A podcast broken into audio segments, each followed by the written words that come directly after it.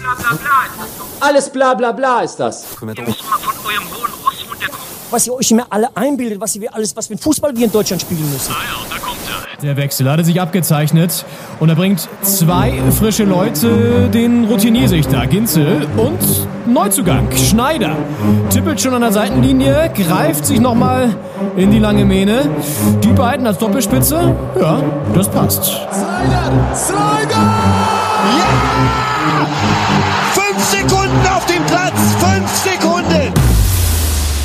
Doppelspitze, der Fußball-Podcast. Das Original. Einen wunderschönen guten Tag, liebe Doppelspitze-Fans. Herzlich willkommen zu Folge Nummer 71 hier am Sonntag, den 25. April 2021. Mein Name ist Leon Ginzel und äh, mir zugeschaltet ist wie immer in Frische und in völliger ähm, Vorfreude auf diese Folge, wie ich ihn kenne und auch schon sehe, Paul Henning Schneider in Berlin Friedrichshain. Ich grüße dich, Paul Henning Schneider. Hi.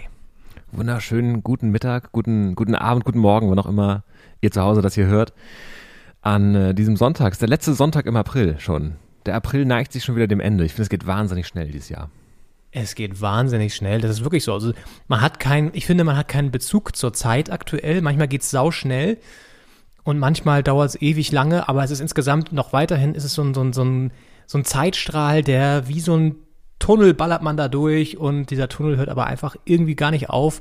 Jetzt ist der April aber bald abgehakt. Es ist auch noch winterlich kalt draußen. Man könnte auch denken, es ist vielleicht Januar, Februar, aber nein, Deutschland ist im April und äh, trotzdem schafft es das Thermometer nicht über 10 Grad. Ich habe noch die dicke Winterjacke, habe ich doch noch mal draußen gelassen und auch schon angezogen heute Morgen auf dem Weg zum Bäcker. Denn äh, es ist doch noch, ja, es ist, es ist schon auch kühl. Und ähm, in dieser Woche war einiges los. Wir haben ein pickepacke volles Programm. Eigentlich ja immer. Aber diese Woche ist wirklich, war wirklich Wahnsinn. Also, und wir reden hier erstmal nur über die Fußballthemen, ja. Es gab ja noch ein paar andere Themen da draußen, außerhalb dieses etwas bizarren Kosmos Fußball. Ähm, wir reden natürlich darüber, was in der Bundesliga äh, passiert. Es gab ja zwei Spieltage und äh, jede Menge Tränen auf Schalke, Abstieg.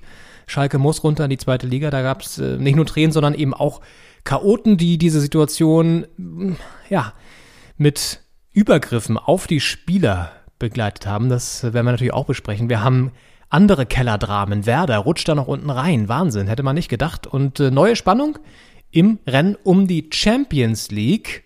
Und Henning, die war ja auch sowieso Thema diese Woche. Und zwar äh, in einem etwas sehr merkwürdigen Zusammenhang, ne? Das stimmt, da wurde ja die äh, Reform wurde irgendwie durch, durchge, durchgeboxt und äh, dann gab es noch das Super League-Desaster. Ich meine, es war ja, wir haben letzten Sonntag aufgezeichnet, da stand noch nicht fest, dass die äh, kommen soll und dann kam sie da um Mitternacht am Sonntag auf Montag und hat sich schon wieder erledigt, jetzt wo wir die nächste Folge aufnehmen. Es war irgendwie eine kurze, äh, ein kurze, kurzes, äh, kurzer Ausflug in Richtung Super League. Ähm, ich glaube, das ist ein Thema, das wird uns die nächsten Jahre noch begleiten, aber jetzt erstmal war es wie so ein Vulkanausbruch der jetzt aber auch schnell wieder ver verraucht ist, würde ich sagen. Der, der Ätna des, des Fußballgeschäftes sozusagen, die Super League. Es gab ja mal, die türkische Liga hieß ja Super League. Ich glaube, ich weiß nicht, ob die immer noch so heißt. Mittlerweile hat die, glaube ich, so einen Sponsornamen oder so. Ähm, aber äh, daran habe ich mich erinnert gefühlt.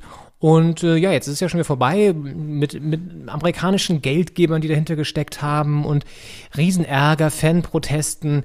Es ist wirklich Wahnsinn, ähm, was, was, was, was das äh, alles irgendwie nach sich gezogen hat. Und heimisch und leise wurde ja trotzdem noch eine Champions League-Reform beschlossen. Du hast es gesagt, über die werden wir auch sprechen, haben wir schon gesprochen. Aber die ist jetzt eben Fakt. Und auch da gibt es Riesenproteste und Aufstand aus der Trainer- und äh, Spielerwelt. Also auch das Thema ist noch nicht durch. Und dann hast du was für mich vorbereitet, habe ich gehört. Und ähm, Ja, da wird da freue ich mich drauf, Henning. Spiel gespielt werden später. Da, Was, äh, was spielen wir denn? Was spielen wir wir denn? spielen Call Me By Your Podcast. Das allseits beliebte Podcast-Ratespiel, wo es äh, wie immer einen Verein, weltweit einen Verein zu raten gibt. Anhand von fiktiven, wahrscheinlich fiktiven, ich habe mich jetzt nicht informiert, ob es diese Podcasts wirklich gibt. Es gibt wahnsinnig viele Podcasts mittlerweile. Ähm, können also sein, dass es gar nicht fiktive sind, aber jeder Bezug zur Realität ist wie immer äh, äh, reiner Zufall, wie es ja vor jeder, ich glaube, South Park-Folge immer hieß. Und ähm, ja, anhand dieser Podcast-Namen wirst du dann hoffentlich, wahrscheinlich erraten, um welchen Verein es sich handelt. Und da gibt es natürlich einen kuriosen Fun-Fact zu diesem Verein. Weil ja auch Infotainment hier groß geschrieben wird. Hier wird Infotainment großgeschrieben seit 2018. Established since 2018. Deswegen, das haben wir einigen Podcasts ja voraus, weil du gerade gesagt hast, es gibt einen Podcast-Boom. Absolut, aber wir sind eben schon länger im Business. Ja, wir sind hier schon fast so was wie die alten Hasen, auch im Fußball-Podcast-Business. Da kommen jetzt irgendwelche, ich sag mal, mit, mit, mit, mit Geld von irgendwelchen großen Sendeanstalten aufgepumpten Formate auf den Markt. Aber wir sind unabhängig. Wir sind hier das, das kleine Indie-Label auf der Fußball-Podcast-Szene. Seit drei Jahren mit viel Liebe dabei und die werden wir heute auch wieder in diese Folge stecken, das ist völlig klar. Ähm, ansonsten, ja, diese Woche, wir haben es schon leicht anklingen lassen, war turbulent. Es gab KanzlerkandidatInnen-Entscheidungen bei den Grünen, bei der Union. Ähm, es, es, es gab natürlich auch die Diskussion um die Bundesnotbremse, die man früher noch, äh, früher bekannt als Jens Nowotny. Ähm, und äh, ja, also das war Thema. Dann gab es irgendwie eine sehr, sehr merkwürdige Videoaktion von SchauspielerInnen aus äh, unserem äh, schönen äh, Deutschland, äh, wo man sich auch, mm, ja, ich mich zumindest gefragt habe, ob es eigentlich, also ich habe mich fürchterlich darüber aufgeregt, muss ich wirklich sagen, weil diese Aktion ist so dumm, wie, wie fehlplatziert, wie schlecht getimed, wie alles, was man da an schlechten ähm, Sachen zu sagen kann, äh, in einen Topf gepackt. Das ist wirklich Wahnsinn, wie man so unsensibel sein kann, so eine Aktion jetzt startet und dann aber auch irgendwie einen Tag später dann wieder zurückrudert und sagt, oh, das wussten wir nicht, dass das jetzt sowas auslöst. Ja, nee, klar. ähm, also Wahnsinn. Ähm, Unfassbar. Ich weiß nicht, wie, wie hast du es gesehen, Henning? Müssen wir ja gar nicht lange drüber reden, aber ich finde so, das ist ja schon irgendwie das Thema der Woche gewesen, was einen auch bewegt hat. Äh, wie hast du es wahrgenommen? Ich habe es äh, so am, am Rande nur mitbekommen am Anfang, dass da äh, diese konzertierte Videoaktion gestartet wurde und hab's dann, ich habe glaube ich bei Zeit Online einen Artikel drüber gelesen und da äh, tauchte dann das Wort Ironie häufig auf. Also es war sehr Ironie durchdrängt und da weiß man ja nie so richtig, wie ist das jetzt gemeint. Und ich habe das zumindest als nicht hilfreich empfunden. Also wenn es jetzt auch nicht quasi böse gemeint ist, in Anführungsstrichen, dann ist es zumindest, hilft es der Sache nicht. Und es ist mindestens doof, wenn nicht sogar gefährlich, finde ich, weil der Applaus kommt ja auch äh, von rechts und von der AfD und von den äh, Querdenkern. Und wenn von da Applaus kommt, weiß man schon, dass, wenn man das nicht vorhatte, dass die Aktion auf jeden Fall nicht geklappt hat. Und ich habe dann noch ähm, eine Talksendung, 3 nach 9 gesehen, da war dann äh, Karl Friedrich Börne, wie heißt er noch? Gott. Nee, Jan so heißt er im wahren. Leben. Nee, so, so heißt er nee, das, äh, im, im, im Tatort heißt der Jan Pro- Josef Liefers, im wahren Leben heißt er Karl Friedrich Börn. Professor Börne war dazu geschaltet. Live Ja. aus der äh, Gerichtsmedizin. Aus der äh. Pathologie stand er da noch am Seziertisch und so, ja. ja. äh, Blut am Kittel und äh, hat ähm, sich da rechtfertigt vor der Runde und das nochmal, er wollte das nochmal ein, äh, einordnen und, und ins gerade ins, ins Licht rücken. Es hat nicht so richtig geklappt. Also ich glaube auch nach seiner Erklärung hat niemand so richtig verstanden, warum das jetzt eine gute Idee hätte sein gewesen sein können. Äh, es gab dann ja auch noch Videos, die wieder gelöscht wurden. Ich glaube, Heike Makatsch hatte ein Video, das dann eine Stunde Ja. später wieder weg war. Ja. Und also es ist, ich glaube, es ist ja auch die Frage, wie entsteht sowas? Also wie ist die Vernetzung? Und ich glaube, dass das ja auch die Schauspieler untereinander sich natürlich kennen und dann sagt einer, sagt drei Leuten Bescheid und die sagen nochmal drei Leuten Bescheid und dann kommt halt irgendjemand zu Heike Makatsch, die ich jetzt eigentlich ganz, ganz seriös einschätze, ähm, und sagt so, ja, das ist eine Aktion und äh, das ist bestimmt, wird bestimmt lustig und ist bestimmt auch ganz cool, da kann man so ein witziges Video machen, jeder so seine eigene Idee und dann macht man, da hat man vielleicht auch eine Idee und ähm, setzt das um und merkt dann irgendwie, dass man da in einem ganz komischen, ganz auf einem ganz komischen Schiff gelandet ist, äh, das äh, irgendwo hintuckert, wo man gar nicht weiß, wo, wo das Ziel ist. Äh, und dann löscht man sowas wieder. Also ich glaube, ja da kann man also, auch so reingeraten. Ja, d- das finde ich schwierig zu sagen, da kann man so reingeraten, weil ganz ehrlich, so eine große Aktion, da muss einem klar sein, dass das ja auch ein bisschen Vororganisation äh, bedarf, also dass es irgendwie organisiert werden muss, da wurde ja auch eine Homepage live geschaltet und so weiter, das heißt, das, da steckt ja auch ein bisschen Arbeit drinne und dann kann man sich auch vielleicht ein bisschen ausrechnen, wie die Zeiten gerade sind, was, was da draußen so los ist, Stichwort dritte Welle, Stichwort Überlastung der, der, des äh, Krankenhauswesens, der Intensivstation, ähm, Stichwort Virusmutation, die jetzt auch in Indien krasse Fe Fallzahlen hervorrufen, die jetzt auch nach Deutschland schon teilweise sind, äh, ge- geschwappt sind auch. Und ähm, wo einfach in Indien äh, der Sauerstoff fehlt, ja, wo, wo, wo Familien, äh, ich habe jetzt mehrere Reportagen gehört, auch in Deutschlandfunk, wo einfach Familien vor der Klinik stehen und denen gesagt wird, ja, sorry, ihr könnt hier nicht rein, weil wir haben keinen Sauerstoff für euch, könnt ihr selber besorgen auf dem Schwarzmarkt. Und in dieser ganzen Stimmungslage, so eine Aktion zu starten, mit dieser Vorbereitung, also in dem Bewusstsein, dass das auch eine Tragweite haben wird, das geht gar nicht, wenn man irgendwie ein kleines Fünkchen Anstand hat und ein kleines Fünkchen, Fünkchen Intelligenz, und das würde ich den ganzen Leuten, die da mitgemacht haben, eigentlich auch zutrauen, dass sie das haben. By the way, übrigens auch sau viele Tatort-SchauspielerInnen, ja, wo ich mir auch gedacht habe, okay, interessant, dass so viele äh, Fernsehkommissare und Kommissarinnen offenbar etwas schräge Gedanken und Ansichten haben, ähm, dass das also das, das muss einem klar sein, ja. Das sind ja auch alles keine, keine Amateure, das sind ja Profis. Und ähm, gerade auch Jan-Josef Liefers, ja, der dann irgendwie auch die Medien kritisiert, wo ich denke, das brauchen wir jetzt gerade gar nicht. Also jetzt noch irgendwie anzufangen, ja, habt ihr euch denn wirklich gut informiert gefühlt das letzte Jahr über? Ja, habe ich. Also habe ich. Ja, weil es gibt halt einfach die Quellen, die ich dann äh, zu, zu, äh, zu Informationen ranziehe, öffentlich-rechtliche Medien, gute Tageszeitungen, Online-Seiten, die, die gut recherchieren, die gute Leute haben. Äh, und und äh, wenn ich mich da äh, sozusagen äh, breit gefächert informiere, dann bin ich gut informiert. Und das jetzt wieder so in Frage zu stellen, plus die Maßnahmen zu kritisieren, die ja, das ist ja das Schlimme daran, nicht mal scharf genug sind, um diese ganzen mhm. Fallzahlen aktuell zu drücken. Ja, sorry, also dann fällt mir dazu auch nichts mehr ein. Ähm, aber gut, es gab ja auch schon Kritik von allen Seiten, deswegen muss man da gar nicht jetzt weiter nochmal drüber, drüber sich aufregen. Es hilft ja auch im Endeffekt nichts. Ich glaube, die haben es auch selber gelernt ähm, und äh, werden so eine Aktion, denke ich, jetzt nicht nochmal machen. Ja, weil war jetzt das Image auch nicht das Beste, würde ja. ich mal schätzen. Ich finde, was halt also äh, alles hat ja irgendwie einen, einen winzigen, zumindest wahren Kern. Und ich, es ist natürlich so, dass in der Kulturbranche ist seit März 2020 einfach kompletter Shutdown. Also sowas wie Konzerte haben halt zu Recht nicht mehr stattgefunden seitdem. Und in anderen Bereichen wurde halt mehr oder weniger auf und zugemacht. Äh, weiß nicht, die Restaurantbranche und äh, auch ähm, ähm, ich, die, der größte Kritikpunkt ist ja, glaube ich, dass äh, ähm, die Wirtschaft einfach komplett offen hat. Also dass Fabriken, äh, ähm, Büros äh, zu großen Teilen besetzt sind, äh, auch in Bereichen, wo es vielleicht nicht der Fall sein müsste. Und dass die Maßnahmen in einigen Teilen der, der Gesellschaft nicht weit genug gehen und deswegen die Fallzahlen auch nicht, nicht runter genug gehen. Ähm, und in anderen Bereichen ist es halt komplett dicht. Und, und die müssen ausbaden, dass es in anderen Bereichen lockerer ist. Also das finde ich der Kritikpunkt, den man verstehen kann. Ich, der, der wurde jetzt halt, also das ist keine Aktion, die sinnvoll auf diesen Kritikpunkt hinweist, sondern man kann das vielleicht durch ganz viel äh, Ironie und äh, ja, schlecht kommunizierte Inhalte, kann man das vielleicht so interpretieren, in, interpretieren äh, daraus, aber ich, ich könnte mir vorstellen, dass das eine Sache ist, die viele dazu bewogen hat, da mitzumachen. Ich glaube, natürlich gibt es Initiatoren, die da, ich weiß nicht, wer das initiiert hat, ich weiß nicht, ob das bekannt ist, äh, die da diese Webseite gemacht haben. Es ist sehr viel Arbeit dahinter, das ist so recht. Aber ich glaube, dass da viele auch so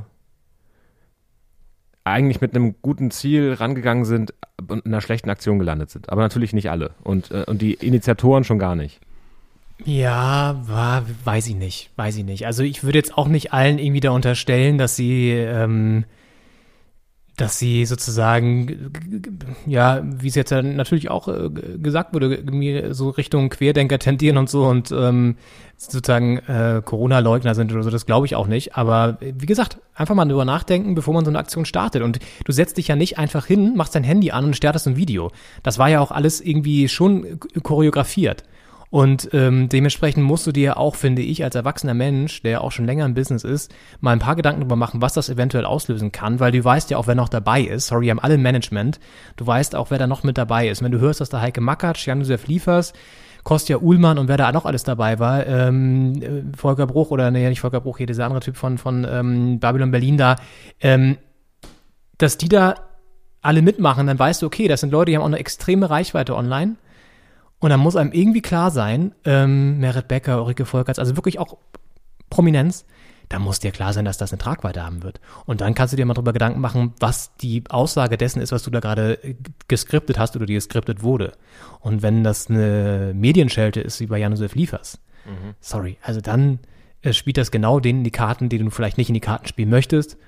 Und dann kann man auch nicht die Entschuldigung gelten lassen, ja, die sind da irgendwie so reingerutscht. Ah, so, das finde ich jetzt auch nämlich so falsch, dass jetzt irgendwie vier, fünf Leute ihre Videos zurückziehen und sagen, ja, nee, sorry, meinten wir irgendwie gar nicht so. Ich wusste jetzt auch nicht, dass das irgendwie so ist. Sorry, ich ziehe mein Video zurück. Ja, denkt mal vorher nach. Wirklich.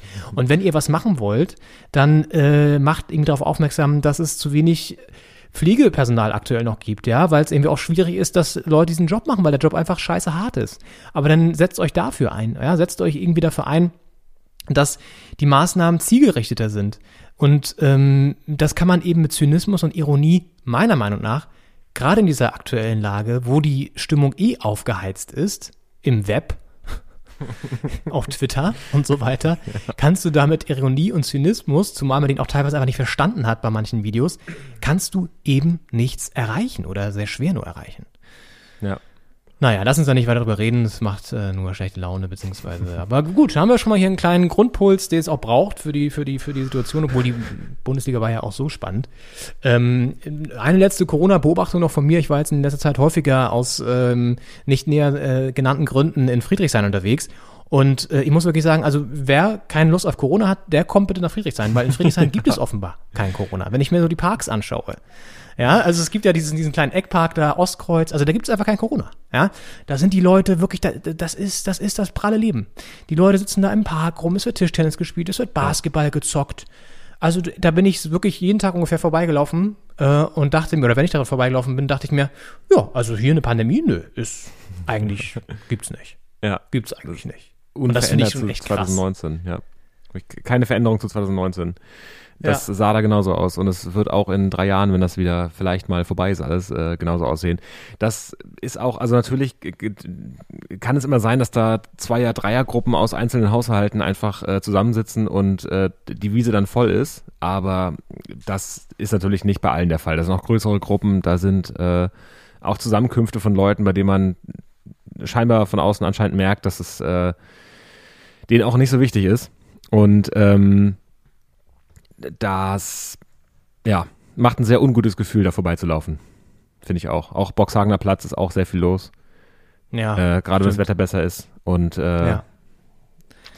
Ja, und das ist halt, das ist ja auch das Teil des Problems, ja, dass man jetzt wieder sozusagen ähm, so diese Gruppen gegeneinander ausspielt und dann auch sozusagen Leute, die verständlicherweise irgendwie auch raus wollen und sich treffen wollen, ähm, so aufs Korn nehmen muss, irgendwie, weil halt die Zahlen weiterhin so hoch sind, weil aber an anderer Stelle einfach versäumt wurde, strenger durchzugreifen. Ja, ähm, das ist ja Teil dieses Grundproblems. Und ähm, ja, also die Lage, also ich glaube, das kann man auch mal so sagen. Ich glaube, dass die, die Politik hat dieses Jahr wirklich viel, viel, viel Kredit verspielt. Und ich finde, man merkt halt auch, das finde ich so interessant, es wird so offensichtlich, dass das halt alles auch eigentlich in Anführungszeichen Amateure sind, die unser Land leiten, ne? weil sie halt einfach keine, keine Fachexpertise haben oftmals. In, in, in, oder wenn dann nur sehr, sehr spezifisch eben Juristen sind oder, oder äh, so wie Angela Merkel jetzt Physikerin oder so, aber natürlich für dieses, für diese Pandemie überhaupt nicht gerüstet sind, aber trotzdem darüber hinaus auch oftmals nicht diese Managementfähigkeiten haben, die es braucht, um so eine Krise zu bewältigen und dann halt auch irgendwie ich sag mal, die Menschlichkeit auch oder sozusagen den, den gesunden Menschenverstand dann auch auf die Experten und Expertinnen zu hören. Das hat ja auch oft gefehlt. Und ich finde, das hat diese Krise auch sehr offengelegt, dass ähm, das Führungspersonal in der politisch, auf der politischen Ebene oftmals einfach irgendwie, wo man sich fragt, was, was, was, was befähigt euch sozusagen, dieses, diese, dieses Amt zu leiten? Weißt du, was ich meine? Ja. Also ich will jetzt hier keine Expertokratie ausrufen oder so, darum geht's nicht. Das ja. funktioniert wahrscheinlich auch nicht. Ja, du brauchst auch andere Fähigkeiten, andere Eigenschaften, um irgendwie als Politiker oder Politikerin einen guten Job zu machen. Ja, aber ähm, und was dazu kommt, ist halt auch, und ich glaube, das ist das, was am meisten fehlt, ist halt so diese, diese Losgelöstheit von der, von der eigentlichen Basis, von dem eigentlichen, wirklichen Leben der Menschen. Und das ist, glaube ich, das, was bei vielen fehlt. Und ähm, deswegen gibt es auch, glaube ich, gerade so eine, so eine super krasse Frustration der Politik gegenüber. Ähm, kombiniert mit den ganzen Versäumnissen natürlich. Ja, es sind halt Politikprofis und die natürlich beraten werden. Das ist ja auch eigentlich ein ganz gutes Modell. Man hat quasi äh, Politikprofis, die dann von Profis aus den Bereichen, für, über die sie Entscheidungen treffen müssen, beraten werden. Aber gerade in der Krise hat man jetzt das Gefühl, dass diese Beratung teilweise nicht funktioniert. Und ich glaube, das Grundproblem ist, dass es unterschiedliche äh, Interessensgebiete gibt und die zu vereinen ist quasi unmöglich, dass alle bekommen, was sie wollen. Und dann ist die Frage, wo macht man Abstriche? Und ich habe das Gefühl, dass am Anfang der Pandemie im vergangenen Jahr, März, April, Mai, wurde in der Wirtschaft wurden größere Abstriche gemacht. Dadurch gingen die Zahlen runter. Ähm, und das wurde jetzt später in der zweiten und dritten Welle nicht mehr so gemacht. Da wurde eher, eher die Einschnitte im Privatleben gemacht. Natürlich in der ersten auch, da waren alle noch dabei. Da hatten alle noch quasi, was heißt Bock, aber da waren alle äh, motiviert, äh, diese Krise jetzt in den Griff zu kriegen gemeinsam. Es war ein sehr großes solidarisches Gefühl und man dachte, okay, dann halten wir uns jetzt hier privat zurück, machen das ein paar Monate und dann haben wir das geschafft. Aus den paar Monaten sind dann äh, jetzt so anderthalb Jahre geworden oder ein gutes Jahr. Ähm, und es ist einfach, also ich habe mittlerweile das Gefühl, dass die Politik größtenteils den sozialen Raum anschneidet äh, und in der Wirtschaft nicht. Und das verstehen dann natürlich auch viele nicht, auch zu Recht, die sich dann auf den Boxhagener Platz setzen, ähm, warum sie sich draußen jetzt nicht mit zehn Leuten treffen dürfen, aber mit zehn Leuten im Großraumbüro sitzen. Und da werden dann auch den Leuten in ihrem, in ihrem Privatleben quasi ähm, die Sachen aufgebürdet, die man in der freien Wirtschaft nicht durchsetzen kann, weil die sonst sagen, da gehen Arbeitsplätze verloren. Und äh, das ist das gute alte Druckmittel, dass dann quasi der Arbeitsmarkt äh, explodiert oder zumindest äh, die, die Drohung in den Raum gestellt wird, dass dann einfach, ja gut, dann entlassen wir halt die Hälfte der Mitarbeiter, äh, wenn wir hier die Hälfte des Umsatzes ähm, oder des Gewinns äh, ein, äh, nicht mehr kriegen. Dann äh, ja, und äh, ja, man kann irgendwie. Also, ja, es werden die, die Wirtschaft wird gegen Leute ausgespielt und ähm, am Ende setzen sich Leute dann raus und sagen, das, das machen wir nicht mit. Wenn wir jetzt hier, wenn wir im Großraumbüro sitzen müssen mit 20 Leuten, dann setzen wir uns noch mit 20 Leuten auf ein, auf ein, auf ein Girlie.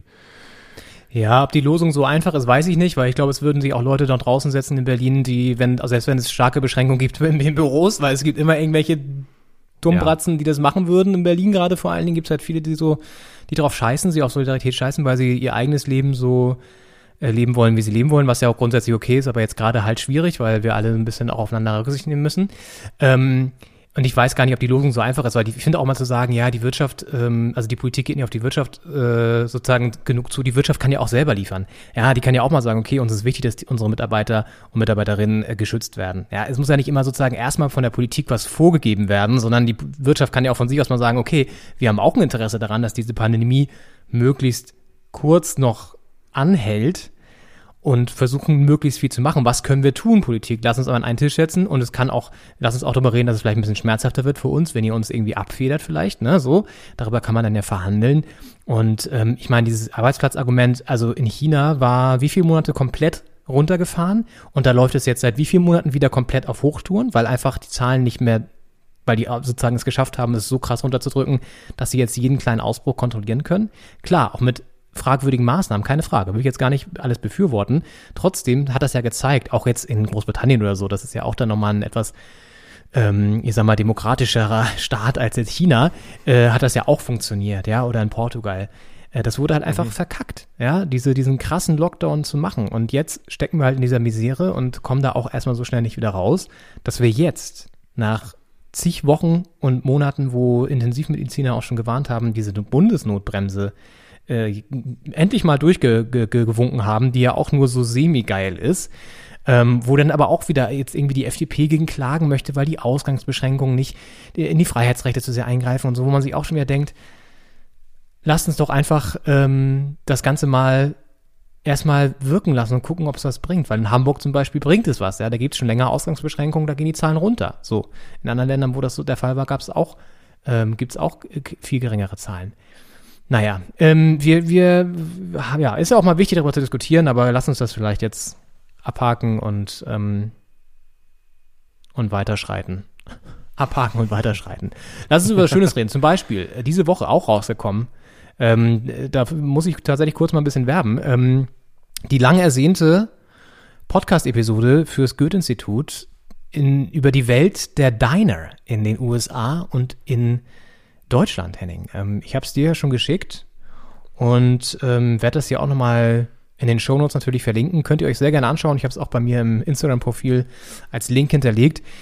Die ist draußen, ähm, die Diner-Folge fürs Goethe-Institut ähm, im, im Rahmen der Serie The Big Ponder. Und äh, wir tauchen da ein. Kollege Florenz Gilly und ich ähm, in diese wirklich sehr, sehr interessante, leicht bizarre Welt der Diner auch. Und ähm, es ist ein sehr, sehr schönes Stück geworden über so eine, so eine kleine, so ein kleines Stück kulinarische und, und auch gesellschaftliche Parallelwelt.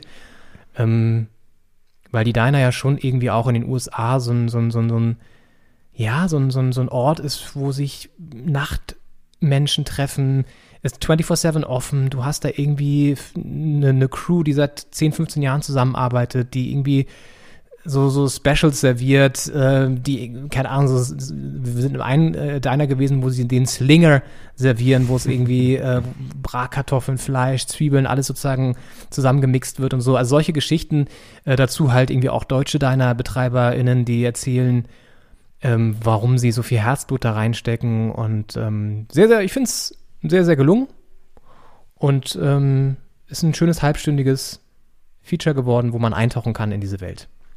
Ich habe es mir schon angehört, komplett sogar. Oh. Äh, bin da schon äh, durch, durchgesuchtet durch die Folge und äh, es macht wirklich, es macht Lust auf, äh, auf Diner, es macht auch Lust auf Burger. ja, habe ich Ja, festgestellt. Und äh, ich finde es sehr spannend, dass da so die deutsche Variante oder die deutsche Übersetzung quasi gegenübergestellt wird mit dem amerikanischen Original. Ähm, was da quasi, was übertragbar ist, was nicht, also dass auch nicht alles an Lebensgefühl äh, quasi übersetzbar ist und dass dann doch deutsche Kunden auch äh, in dieses amerikanisierte Geschäft quasi gehen äh, und da essen. Ähm, fand ich, fand ich sehr spannend. Hat sich, äh, konnte man gut hören. Und auch, es ist ja in Englisch. Äh, It's on English. That's right. und äh, da, äh, aber man kommt gut durch, auch wenn man jetzt nicht dauernd Englisch konsumiert, englischsprachige Medien. Äh, weil die, die O-Töne aus Deutschland sind natürlich auf Deutsch. Die hat jetzt nicht genötigt, da in Nauen äh, das Englisch auszupacken. Ja. Ähm, aber ja, nee, es sehr, es ist sehr, schön. Schönes, schönes Stück geworden. Danke, freut mich. Ja, das ist e äh, echt schön ähm, auch gewesen, auf Englisch zu skripten mal, weil du natürlich auch nochmal anders formulierst und irgendwie auch teilweise Sachen einfacher formulieren kannst, als jetzt irgendwie im Deutschen, das ja dann doch teilweise sehr mh, störrisch ist und sehr, sehr, sehr steif manchmal. Aber im Englischen kannst du dann doch irgendwie ein bisschen flüssiger und, und, und, und bunter auch mal skripten. Das war auch sehr schön. Und ja, also die, die Unterschiede, die fanden wir auch total interessant. Am Ende haben wir uns dann auch so natürlich so gefragt, okay, was haben wir jetzt eigentlich gelernt so auf, auf dieser Reise? Und ja, das ist wirklich, das ist wirklich ganz spannend. Auch so die Historie der Diner fand, fand ich auch total interessant. Und ähm, ja, also auch ein paar verrückte Leute dabei, zum Beispiel Andreas Falkenhayn, der, der Besitzer da von dem, von dem ähm, Cruise in Diner in, in Spandau und so. Also man, man trifft auch ein paar Paradiesvögel und ja, also ich werde es verlinken in den Shownotes, da könnt ihr es euch gerne anhören. Ansonsten findet ihr es auch auf der Seite vom Goethe-Institut Washington ähm, oder wie gesagt bei mir in der Instagram-Bio als Link. Da könnt ihr es auch finden. Viel Spaß dabei beim Hören, wenn ihr es hört. Ja, Henning. Und so saftig wie so ein, wie so ein Bacon Cheeseburger war ja auch der, der Spieltag und die englische Woche. Ja, Ja, auf jeden Fall. das, da, da war einiges, da war einiges los. Jetzt sind wir hier nach einer halben Stunde oder so endlich mal beim Fußball angekommen. Aber ma- ja, mein Gott, das ist aber so. Manchmal muss man auch mal ein bisschen, manchmal muss man ein bisschen auch mal so gesellschaftliche Sorgen besprechen hier in diesem Format. Ist halt so. Auch den Spieltag mal so in die Woche einordnen. Also wo fand das eigentlich statt? Was war drumherum los? Ja, ja. Ist ja nicht nur, dass jetzt Mainz gegen Bayern gewonnen hat. Ja, also äh, ich finde, das ist ja auch irgendwie so das Bizarre, dass jetzt nebenbei zwei Bundesligaspieltage ins Land gezogen sind, die man so ein bisschen fast schon nicht mehr richtig beachtet hat, auch dann teilweise, äh, die aber trotzdem natürlich sportlich gesehen und tabellarisch auch eine enorme Sprengkraft hatten. Ähm, und du hast es angesprochen, Mainz gegen Bayern. Also das war natürlich jetzt am Samstag die Riesenüberraschung gestern, dass die, dass Mainz 05 die Bayern da schlägt mit 2 zu 1. Das hätte man wahrscheinlich nicht gedacht, wobei Mainz halt auch gerade das Team der Stunde eigentlich ist. Ja, seit sieben Spielen mittlerweile ungeschlagen. Das war jetzt der dritte Sieg in Folge. Und da kann man eben auch mal die Bayern schlagen. Und jetzt ist Mainz tatsächlich, wir erinnern uns, die waren mal sehr lange unten in der Abstiegszone. Jetzt sind sie plötzlich auf Platz 12. Ja, da, da kann äh, viel, man sieht, wie viel geht, wenn man einfach jetzt ab jetzt alles gewinnt. Da ist noch sehr viel drin. Es gab äh, unter der Woche eine äh, Grafik, in der quasi für jedes Team aufgelistet war, was Best Case, Worst Case noch drin ist. Also auch zum Beispiel, dass Leipzig noch Meister werden kann, theoretisch. Und da war für Hertha, glaube ich, äh, der siebte Platz noch möglich. Also die können einfach noch siebter werden, theoretisch, wenn alles andere Ja. äh, so läuft, Ja. wie es laufen muss. Und trotzdem kann man halt auch äh, absteigen natürlich. Der 18. Platz ist ja äh, abonniert, aber alles andere ist noch drin, von 7 bis 17 für die Hertha. Und ähm, ja, bei Mainz, es ist natürlich hart jetzt zu sehen aus, aus Herthaner Sicht. Man muss jetzt pausieren und wenn jetzt um einen herum alle verlieren würden, wäre es natürlich äh, schöner, quasi zu sagen, wir haben jetzt noch Spiele, jetzt gewinnen die alle. Auch Spiele, die sie vielleicht in der Hinrunde nicht gewonnen hätten, wie zum Beispiel Mainz gegen die Bayern oder auch Köln gegen Leipzig. Äh, und dann ist da auf einmal Druck. Und jetzt hat man, wenn die Hertha im Mai diese Spiele stattfinden lassen werden müssen wird, die da ja jetzt terminiert sind auch, ähm, hat man natürlich auf der einen Seite konditionell das Problem, dass man in sehr kurzer Zeit sehr viele Spiele äh, spielen muss. Und auf der anderen Seite hat man den Druck, dass man diese Spiele nicht nur spielen muss, sondern auch gewinnen muss. Äh, zum Großteil. Und von den dreien jetzt noch ausstehen, sollten sie mal mindestens zwei gewinnen, leider. Gut. Ja. Gegen Schalke. Gut, ist natürlich, äh, ja. Schalke, Mainz ich mein, und Freiburg. Kann vielleicht auch ganz gut, ganz gut sein, so ein bisschen Druck zu haben, aber es ist natürlich trotzdem bitter, gerade zu sehen, dass jetzt alle gewinnen da und ähm, gut, Mainz ist ja fast schon weg. Die müssen wir jetzt einfach rausnehmen aus der Verlosung fast schon da unten, weil die sind jetzt eigentlich mit, äh, ich glaube, 34 Punkten oder so, sind ja. die eigentlich schon so gut wie, so gut wie weg. Ähm, und bei dem Lauf, die, den sie haben, sehe ich jetzt auch nicht, dass sie da noch wieder unten reinrutschen. Ähm, auf der anderen Seite ganz spannend auch, dass Bayern jetzt anscheinend, nachdem Flick sein Aus da bekannt gegeben hat, jetzt auch nicht mehr so Bock hat. Unter der Woche haben sie ja noch gewonnen gegen Leverkusen. Jetzt verlieren sie gegen Mainz es wirkt alles ein bisschen lustlos, so ein bisschen, ja, wir spielen die Saison jetzt zu Ende. Meister werden wir wahrscheinlich sowieso, weil Leipzig halt auch zu dumm ist. Und ähm, ja, dann haben wir halt jetzt irgendwie die, die Schale wieder am Ende des, des, des Jahres, am Ende der Saison. Aber so richtig Bums ist da auch nicht mehr dahinter. Ne? Und äh, ja, also Gut, ich meine, es ist ja auch die Frage, wie stellen sie sich dann für die nächste Saison auf? Ne? Wer wird neuer Trainer? Wer kommt da? Wie, wie, wie sieht das Team dann aus? So richtig krasse Transfers wird es wahrscheinlich wieder nicht geben, muss es ja auch vielleicht gar nicht, aber ja, es ist halt so ein bisschen, es fehlt ja auch die, die, die, der Reiz in der Liga, weil keiner wirklich angreift. Also können sie halt auch so spielen und ja. werden trotzdem Meister. Das ist ja, ja das Traurige eigentlich dass wirklich Leipzig hätte dieses Spiel gewinnen müssen. Das ist auch, auch vielleicht traurig aus äh, Fansicht, dass Leipzig da der einzige Verein ist, der diese Saison wirklich die Chance gehabt hätte, da anzugreifen. Aber wenn Leipzig das Spiel gewonnen hätte gegen die Bayern, dann wären es halt nicht mehr sieben Punkte gewesen, sondern, I don't know, äh, vier. Und dann hätte nach dem nächsten Ausrutscher das ganz, ganz eng werden können. Die Bayern hatten ja noch Ausrutscher danach. Die haben ja noch äh, unentschieden gespielt, äh, diverse Male und äh, gegen Union Berlin zum Beispiel. Und jetzt äh, verloren gegen Mainz. Ich weiß, ist die Frage, ob sie halt gegen Mainz verloren hätten, wenn Leipzig da auf einen Punkt dran wäre. Und äh, das ist halt auch aus, aus härter Sicht, aus dem Keller gesehen, das Schlimme, das war ja für, für Werder Bremen in der letzten Saison so hart, als auch Mainz übrigens äh, gegen Dortmund dann gewonnen hat, kurz vor Schluss. Und man dachte aus Bremer Sicht, gut, Mainz spielt jetzt gegen Dortmund, das verlieren sie. Und dann hat Bremen noch selbst gegen Mainz gespielt. Das ist wirklich wie, die, wie für die Hertha jetzt in dieser Saison. Äh, und, und dann verlieren so Mannschaften eben auch Spiele, wenn es um nichts mehr geht. Und das kann man denen ja auch nicht wirklich vorwerfen. Wenn jetzt Bayern Meister wird mit einer Niederlage in Mainz, dann ist es ja in Ordnung. Äh, die Saison ist eh äh, keine Glanzsaison für Bayern. Der Pflicht, Pflicht-Bundesligasieg ist auch da. Aber für den Rest der Liga ist es ein bisschen traurig, finde ich, dass, dass die Bayern sich da jetzt so mit so einem, also der Vorsprung ist ja jetzt gar nicht, sind ja gar keine 10 oder 12 oder 20 Punkte, aber dass es einfach reicht, sich da so rauszuwuseln aus der Saison, das ist irgendwie für die anderen traurig, für die ganze Liga eigentlich. Ja, und es ist halt schon so ein bisschen klar, es ist populistisch jetzt äh, zu sagen Wettbewerbsverzerrung oder so, aber auch diese, diese Niederlage von Leipzig gegen Köln unter der Woche, ich finde, die hätten sie jetzt auch nicht kassiert, wenn es noch spannend wäre oben. Und für die ist halt so, ja, Tabellenplatz 2 ist so gut wie safe.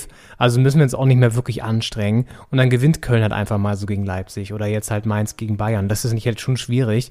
Ähm, ist halt immer das, die Gefahr am Ende der Saison, ne? dass es dann so komische Ge Ergebnisse gibt. Und trotzdem muss man auch sagen, als Hertha hast du das in der eigenen Hand noch. Du kannst jetzt deine, deine drei Spiele da gegen Mainz, Freiburg und ähm, Schalke, ja, müsste es ja sein, ähm, dann auch gewinnen. So, aber äh, ja, mach das mal, ne? In, innerhalb von drei Tagen immer jeweils ein Spiel. Plus halt sowieso deine Verfassung ist jetzt auch nicht so geil als Team. Naja, wird man sehen. Der Mai wird, wird schon echt heftig, so aus Sicht von, von allen Hertha-Anhängern und äh, Anhängerinnen. Es wird schon, wird schon, glaube ich, eine ziemliche Kraftprobe und ja Ja, also angesichts der ganzen Nachrichtenlage und der so sonstigen, sonstigen Entwicklungen sowieso draußen drumherum, ähm, finde ich, hat der Fußball auch sowieso gerade nicht mehr diesen riesen Stellenwert, den er sonst in der normalen Zeit vielleicht auch hätte. Aber trotzdem zittert man natürlich damit als, als Fan, das ist völlig klar. Und es wird auch allen Dortmund-Fans so gehen, die jetzt darum zittern, dass ihr Team noch in die Champions League kommt, ja, in die bald reformierte Champions League. Aber trotzdem, nächste Saison geht es ja noch in dem alten Modell weiter mit Gruppenphase und so. Ja. Ähm, und da hat Dortmund jetzt wieder einen ziemlich guten, großen Schritt gemacht. 2-0 gewonnen in Wolfsburg. Und das sieht jetzt wieder ganz gut aus für den BVB, wobei ähm, immer noch Abstand ist auf Platz 4, aber eben nur noch ein einziger Punkt auf Frankfurt und zwei auf Wolfsburg. Das ist in greifbarer Nähe.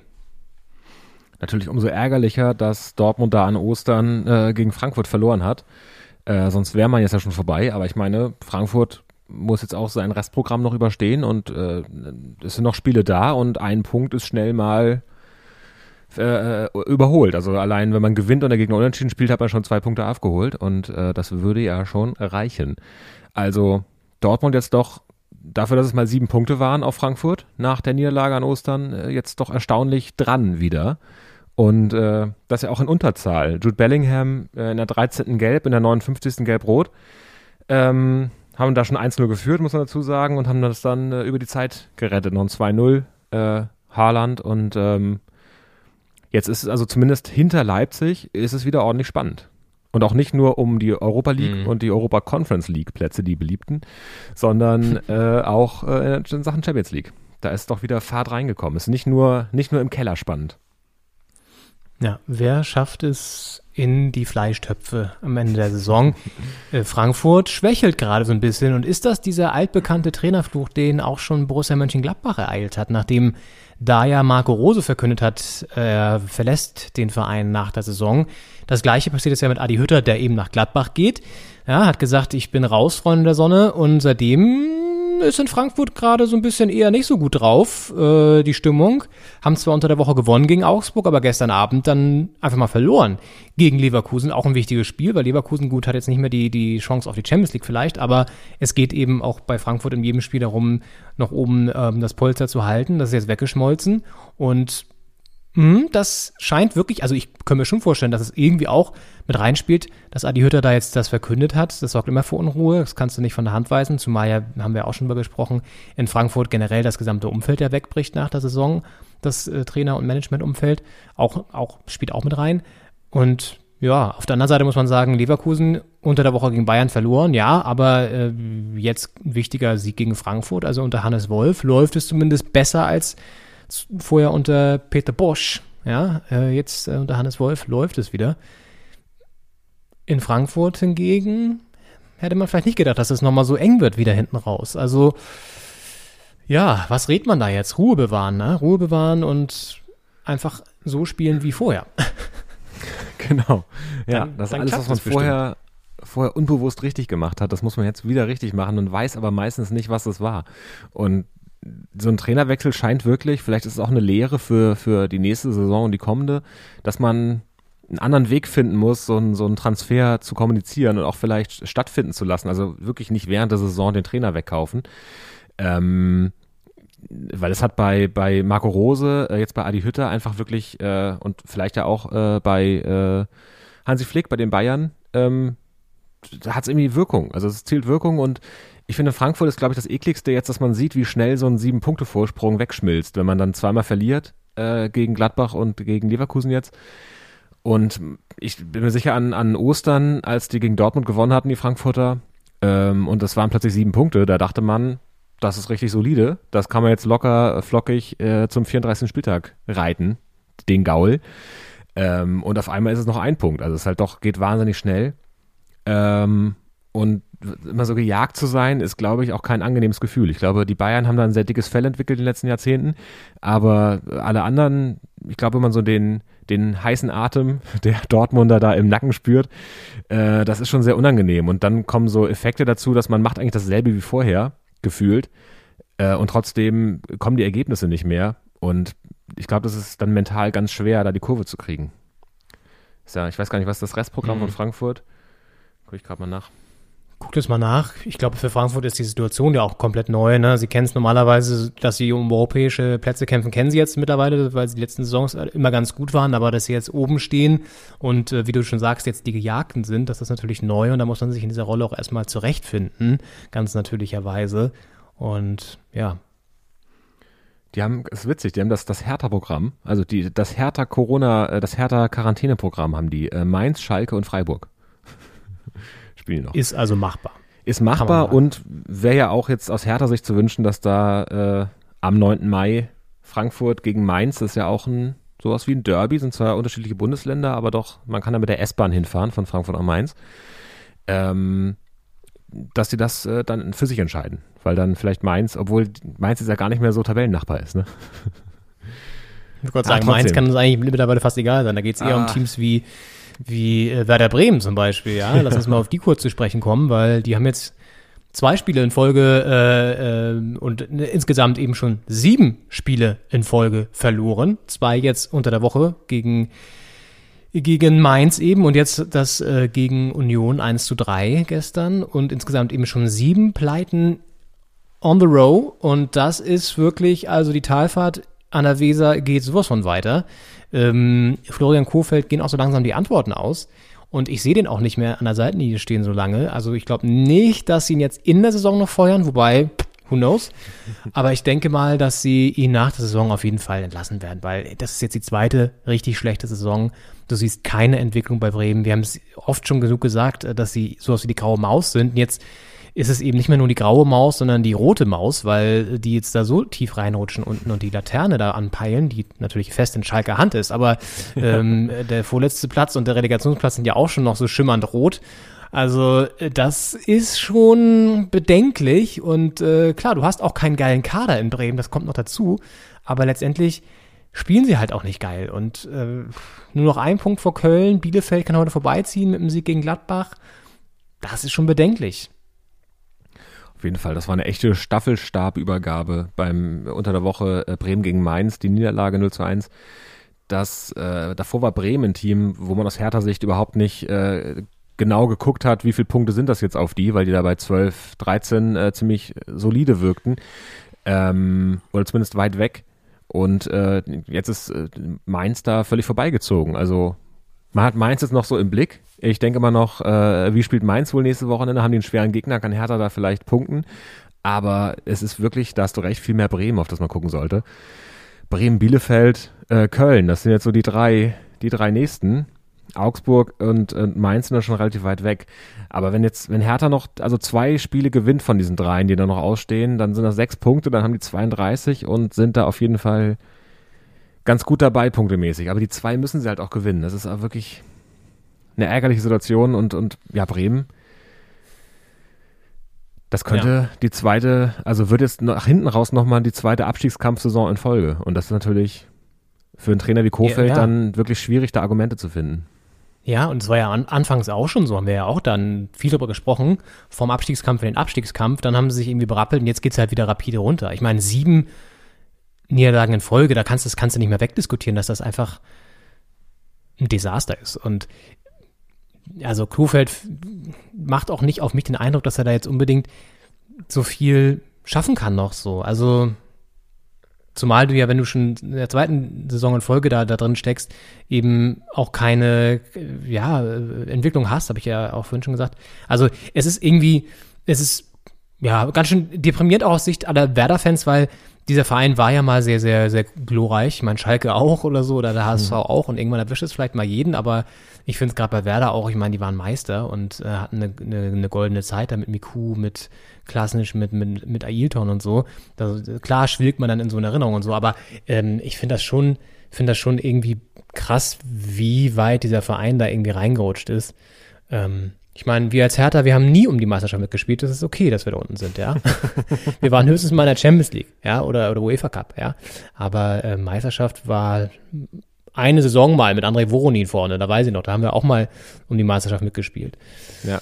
Aber ansonsten, und das ist in Bremen ja jetzt auch nicht die erste Saison, die so läuft, sondern eigentlich jetzt seit, weiß ich nicht, fünf, sechs, sieben Jahren gefühlt, wo es immer Mittelklasse, Mittelmaß bis Abstiegskampf ist und deswegen glaube ich, werden sie auch nach der Saison spätestens den Schnitt machen müssen, ja, um da irgendwie mal Ja. eine Trendwende einzuleiten.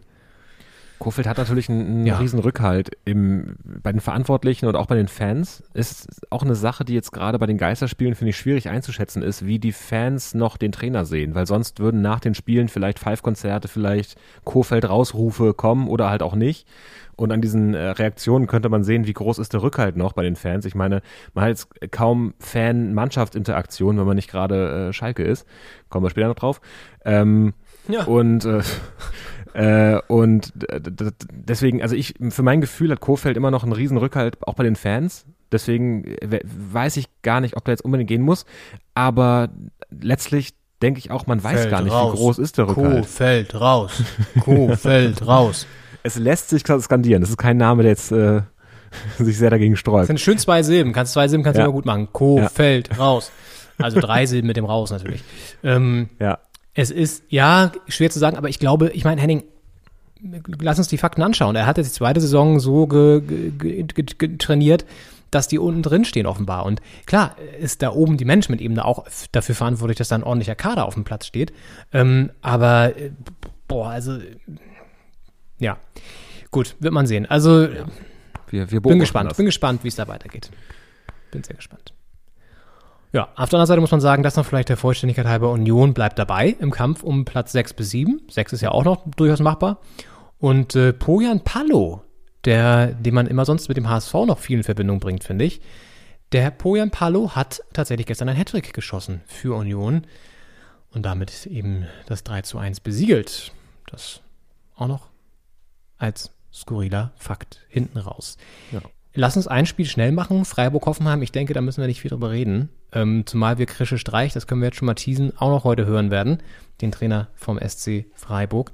Es ging nicht mehr viel, für, äh, ging nicht mehr um viel eigentlich äh, für Freiburg, obwohl Europa ja immer noch so in Reichweite. Hm. Hoffenheim wird wahrscheinlich nicht mehr unten reinrutschen, aber für den Sportclub fährt der letzte Eurocity so muss man es jetzt sagen, fährt jetzt so ganz langsam ab, der Eurocity nach, nach Prag. Oder ich weiß nicht, in Freiburg fährt er wahrscheinlich eher nach, nach Frankreich rüber oder so. Ja. Und nach Basel, äh, zehn Minuten. Ja, genau. Zehn Minuten in Eurocity, die Euro-S-Bahn. Ja, das stimmt. Ja, deswegen, Ähm, also, ja, müssen, müssen wir nicht viel drüber reden, oder? Hast du noch was zu ergänzen? Ist halt, also man kann jetzt sagen, es ging für niemanden mehr um was. Das ist natürlich dann für die Freiburger Ambition. Ich glaube, Christian Streich würde vehement widersprechen, weil der jedes Spiel äh, 100% ernst nimmt. Äh, Wenn es um nichts geht, dann braucht man nicht antreten, sagt er wahrscheinlich. Aber so richtig, also Europa ist nicht mehr wirklich in Reichweite für Freiburg. Für Hoffenheim ist der, der Abstiegskampf nicht mehr wirklich in Reichweite.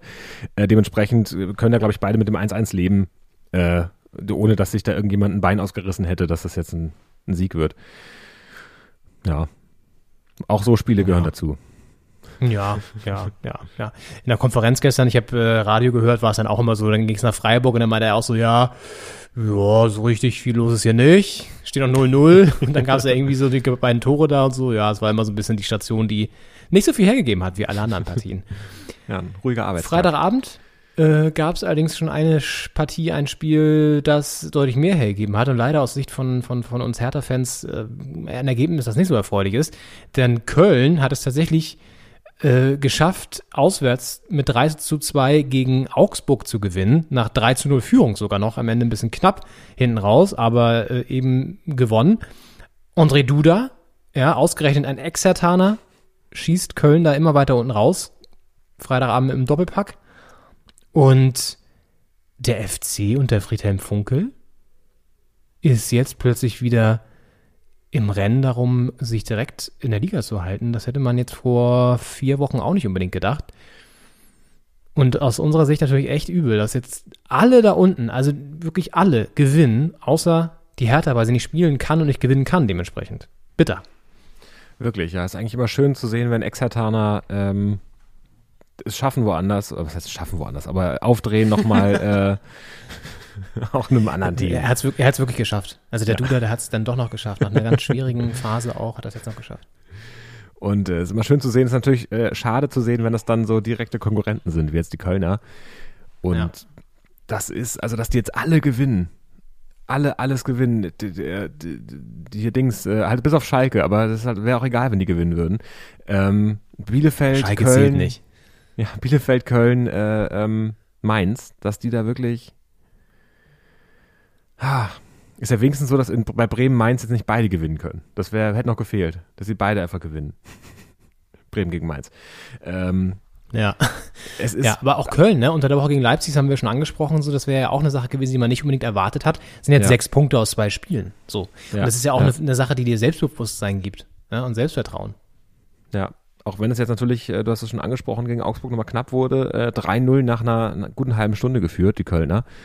Und dann in der zweiten Halbzeit äh, kommt das 3-1, das 3-2 und das war äh, noch, eine, noch eine knappe halbe Stunde zu spielen nach dem 3-2, also auch noch genug Zeit, das noch aus der Hand zu geben. Aber es hat dann auch bei Augsburg nicht gereicht, das wirklich zu erzwingen. Und, oder ist gerade eine, eine Taube schon wieder auf meinem Balkon. Oh nee. Die Oh hangelt Gott. sich so. Jetzt ge- geht schon wieder los mit der, mit, der, mit der Taubengeschichte. Ja, pass Ja, auf, dass die da nicht ein Nest kann baut und brütet, Henning, ey. Sonst hast du die den ganzen Sommer da, ganz ehrlich. Und dann wollen wir auf dem Balkon, wollen wir dann, wenn es auch wieder geht, auch mal vielleicht das eine oder andere Grillerchen machen und äh, Ja. auch mal ein, ein, ein Pivo öffnen. Ja, Das war- also nicht schick die da Taube. bloß weg. Schick die da bloß weg, die dicke Taube. so, Henning Schneider steht jetzt auf. Jetzt, oh, jetzt nimmt er da äh, einen Baseballschläger, sehe ich. Oh, jetzt steigt er zur Balkontür. Oh, oh, ah. Uh, brutale Szenen hier, brutale Szenen. Ja, fast zu brutal und das ist leider Gottes gar nicht, gar nicht äh, so, so lustig eigentlich, aber ähm, umso trauriger eigentlich, aber das ist, ist natürlich jetzt äh, eine passende Überleitung ähm, zu Schalke 04. Denn da gab's unter der Woche eine bittere Pleite, mal wieder, muss man sagen, gegen Bielefeld verloren und damit den Abstieg aus der ersten Fußball-Bundesliga besiegelt. Schalke geht runter und danach gab es wirklich hässliche Szenen. Ähm, kommen wir gleich noch zu. Spieler wurden gejagt von Fans, so muss man es wirklich sagen. Vorher hören wir mal kurz rein, denn äh, Gerard Asamoah hat sich am Sky-Mikro geäußert, direkt nach Abpfiff, und der war emotional sehr angegriffen. Wenn du Tabellenletzter bist und weiß nicht 13 Punkte hast, dann wenn einer sagt, er hat alles gegeben, äh, ich weiß, was ich mit der Person machen würde. Es ist halt so, dass wir einfach enttäuscht haben. Ähm, die Jungs, man, die, die Farben Schalke 04, so, die Emblem von Schalke zu tragen, bedeutet sehr, sehr viel. Und die Frage stellt sich da, ob alle überhaupt verstanden haben, was für ein Verein die spielen. Und ähm, ich will die Finger nicht auf irgendjemanden zeigen, aber jeder soll sich hinterfragen, ob er oder alles dafür get getan hat, um einfach den Verein im Leben zu halten. Ja, wirklich Ja, emotional. ja. Der war richtig angegriffen. Der floss auch die eine oder andere Träne auf jeden Fall bei, bei, bei Gerard Asamoah. Und ähm, er hat ja schon sozusagen diese Emotionalität von Schalke angesprochen und die hat dafür gesorgt, dass nach dem Spiel, äh, als der Bus dann zurückkam aus Bielefeld ähm, nach Gelsenkirchen, Fans dort gewartet haben, ähm, Pyrotechnik gezündet haben, das war noch das geringste Übel und, und, und, und irgendwie Böller oder geworfen haben oder was auch immer. Und dann aber wirklich es dazu kam, und das muss man sich mal reinziehen, das ist echt heftig, äh, dass die Spieler und Verantwortliche und der, der, der sogenannte Staff, also alle, die da sozusagen das Team betreuen, teilweise wirklich tätlich angegriffen wurden, ja, also auch geschlagen wurden, dann irgendwie gejagt wurden. Du siehst dann irgendwie auch in so einem Video, dass dann wirklich die Spieler wegrennen in Hochgeschwindigkeit über das Vereinsgelände rüber irgendwie in ein schützendes Gebäude und hinter ihnen kommt ein Mob von 20 Menschen, ähm, sogenannten, die äh, da irgendwie fehlten nur noch die Mistgabeln und, und, und die Fackeln, ja, die das äh, begleitet hätten. Also wirklich wahnsinnige Szenen, die da stattgefunden haben in einer Zeit, wo wir ja auch gesagt haben, dass der Fußball eigentlich mal Piano machen sollte und auch die Emotionen, die den Fußball begleiten, ja eigentlich sehr gedämpft sind. Auf Schalke nicht. Auf Schalke nicht. Ja, da gibt's genug, ich sag auch mal, tut mir leid, dass ich jetzt so drastisch sagen muss, aber auch genug dumme Menschen, die nicht differenzieren können zwischen, da ist jetzt was Sportliches passiert, was, was nicht geil ist und wir steigen jetzt ab und das aber zu trennen davon, dass das irgendwie eine Riesenkatastrophe ist, die mich auch persönlich irgendwie ja äh, in meinem Leben anscheinend sozusagen für die jetzt aus ihrer Sicht so sehr beeinflusst, dass ich dann so eine Emotion zeige, das hat nicht stattgefunden. Und ähm, das hat Peter Knebel im vereinseigenen Schalke TV auch nochmal kommentiert, der Manager von, von Schalke. Ähm, und das hören wir mal kurz auch an. Die Kritik, der, die sich der Sport anhören muss, ist äh, aus meiner Sicht völlig berechtigt. Das Ergebnis ist desaströs mit 13 Punkten, aber genauso desaströs ist es auch, wenn man, wenn man sich um, um, um Leib und Leben seiner Mitarbeiter sorgen muss. Und ähm, das, was, was Spieler, was Staff gestern da erleben mussten, das hat mit dem, mit dem Leitbild von, von Schalke 04 überhaupt nichts zu tun. Es ist klar, der Sport ist eine, eine, ein großer Wirtschaftszweig. Äh, es werden, es werden natürlich auch viele Geschäfte gemacht. Es wird viel, viel Geld verdient. Aber ich finde, äh, es ist äh, immer noch Teil des Sports, dass man gewinnt, verliert, dass man aufsteigen kann, dass man absteigen kann. Und dann muss man das akzeptieren und muss einmal mehr aufstehen, als man hinfällt. Gestern sind wir zweimal hingefallen. Wir müssen dreimal wieder aufstehen. Dreimal muss er jetzt wieder aufstehen oder Schalke insgesamt. Ja, aber ich finde, er hat es ganz gut auf den Punkt gebracht. Ich meine, man kann halten von ihm, was man will. Ne? Ich finde, Peter Knebel ist jetzt auch nicht der geilste Manager. Ähm, Stichwort Rucksack im Hamburger Parks, die verloren gehen. Aber äh, trotzdem äh, finde ich, er trifft es auf den Punkt, dass es einfach, man muss als normal denkender Mensch doch einfach differenzieren sagen, ja klar, es ist scheiße, ich kann auch traurig sein, wenn Schalke absteigt als Fan. Völlig, völlig klar. Und dieser Verein hat natürlich eine gewisse Emotionalität, ist mir auch völlig klar. Aber es, du kannst doch nicht allen Ernstes dahin fahren und die Spieler verkloppen, weil die jetzt irgendwie abgestiegen sind, was eh schon seit Wochen klar war, dass sie es ab, dass sie absteigen werden und dir dann so irgendwie das so eskalieren. Also sorry, habe ich überhaupt nicht im geringsten Verständnis für und ich verstehe es einfach auch gar nicht. Also ich verstehe es nicht, wie man so ausrasten kann. Ich verstehe, ich meine, ich glaube, es ist auch ein Prozess, dass man sich so ein bisschen im Alter auch so ein bisschen so auch gerade was dieses ganze Thema Kommerzialisierung und so weiter angeht, dass man sich da auch ein bisschen emotional rauszieht aus dem ganzen Fußball, weil es einen einfach nicht mehr so anturnt alles. Ja, äh, und trotzdem ist man ja immer noch emotional involviert. Ich meine, wir brüllen auch um, wenn Hertha ein Tor schießt oder wenn eine Fehlentscheidung vom Schiri aus unserer Sicht passiert. Keine Frage. Aber äh, wir sind ja weit davon entfernt, dass wir uns irgendwie von der Niederlage unser Leben in Anführungszeichen versauen lassen oder so. Also ich glaube, das kann man vielleicht teilweise nicht nachempfinden, weil für die, für viele Fans ist halt Schalke das Leben so, aber das mhm. finde ich dann halt krank auch. Ich, ich glaube, was man da merkt, ist, wie sehr sich für einige der Verein und die Mannschaft und die Verantwortlichen voneinander abgegrenzt hat. Also das gibt quasi den Verein und der wird natürlich von einer, wechselnden Mannschaft äh, begleitet, weil die Spieler, die jetzt in den 50ern für Schalke gespielt haben, können das heute nicht mehr tun. Aber ich, ich glaube, einfach, dass für viele sich das in zwei Phasen getrennt hat und die Spieler nichts mehr zu tun haben mit dem Verein und dass man dann quasi die Spieler dafür bestraft und auch loslöst und deswegen auch nur auf den eigenen Verein losgehen kann. Eigentlich ist man ja, das ist ja die eigene Familie, äh, fußballtechnisch gesprochen. Da geht man eigentlich nicht darauf los, es sei denn, man schafft es für sich inhaltlich, die, die Spieler loszulösen von dem Verein. Das sind für mich keine Schalke-Spieler mehr, deswegen kann ich auf die losgehen, weil die es verbockt haben und die haben quasi die, die Vereinsehre äh, durch den Dreck gezogen, weil sie sich nicht, nicht bemüht haben. Ich meine, es ist ja auch ähm, also Moors Kritik gewesen, dass da einfach Spieler dabei, also dass man mit 13 Punkten nach 31 Spielen einfach nicht sagen kann, wir haben alles gegeben, es tut uns leid. Ähm, aber ist natürlich die falsche Antwort darauf, dann äh, als wütender Mob dann auf die Leute loszugehen und mit Gewalt irgendwas lösen zu wollen. Ich meine, man löst ja einfach auch nichts damit. Es werden nicht mehr Punkte, es wird auch kein besserer Start in die zweite Liga äh, mit, mit jetzt einem Gewaltausbruch am Mannschaftsbus. Ähm, aber ist natürlich, ich glaube, die Frage, die dahinter steht und die da rauskommt, ist, ähm, wie schafft man es quasi Verein und Mannschaft wieder konkurrent zu kriegen? Das, und ich glaube, das wird wichtig sein, einerseits für für das Fanlager und das, die, die, Mannschaft. Andererseits ähm, auch dafür in der zweiten Liga, in die es jetzt ergehen wird, ähm, ähm, einen guten Start hinzukriegen. Und ich meine, die Hertha ist jetzt auch in den letzten Jahren zweimal abgestiegen, direkt wieder aufgestiegen. Der HSV hat das zum Beispiel nicht geschafft. Ähm, also wie schafft man es als Mannschaft jetzt auch die, das Projekt zweite Liga so anzunehmen, dass es zum Wiederaufstieg führt und dass man quasi schnell wieder zurück ist und jetzt keine Zweitligamannschaft wird?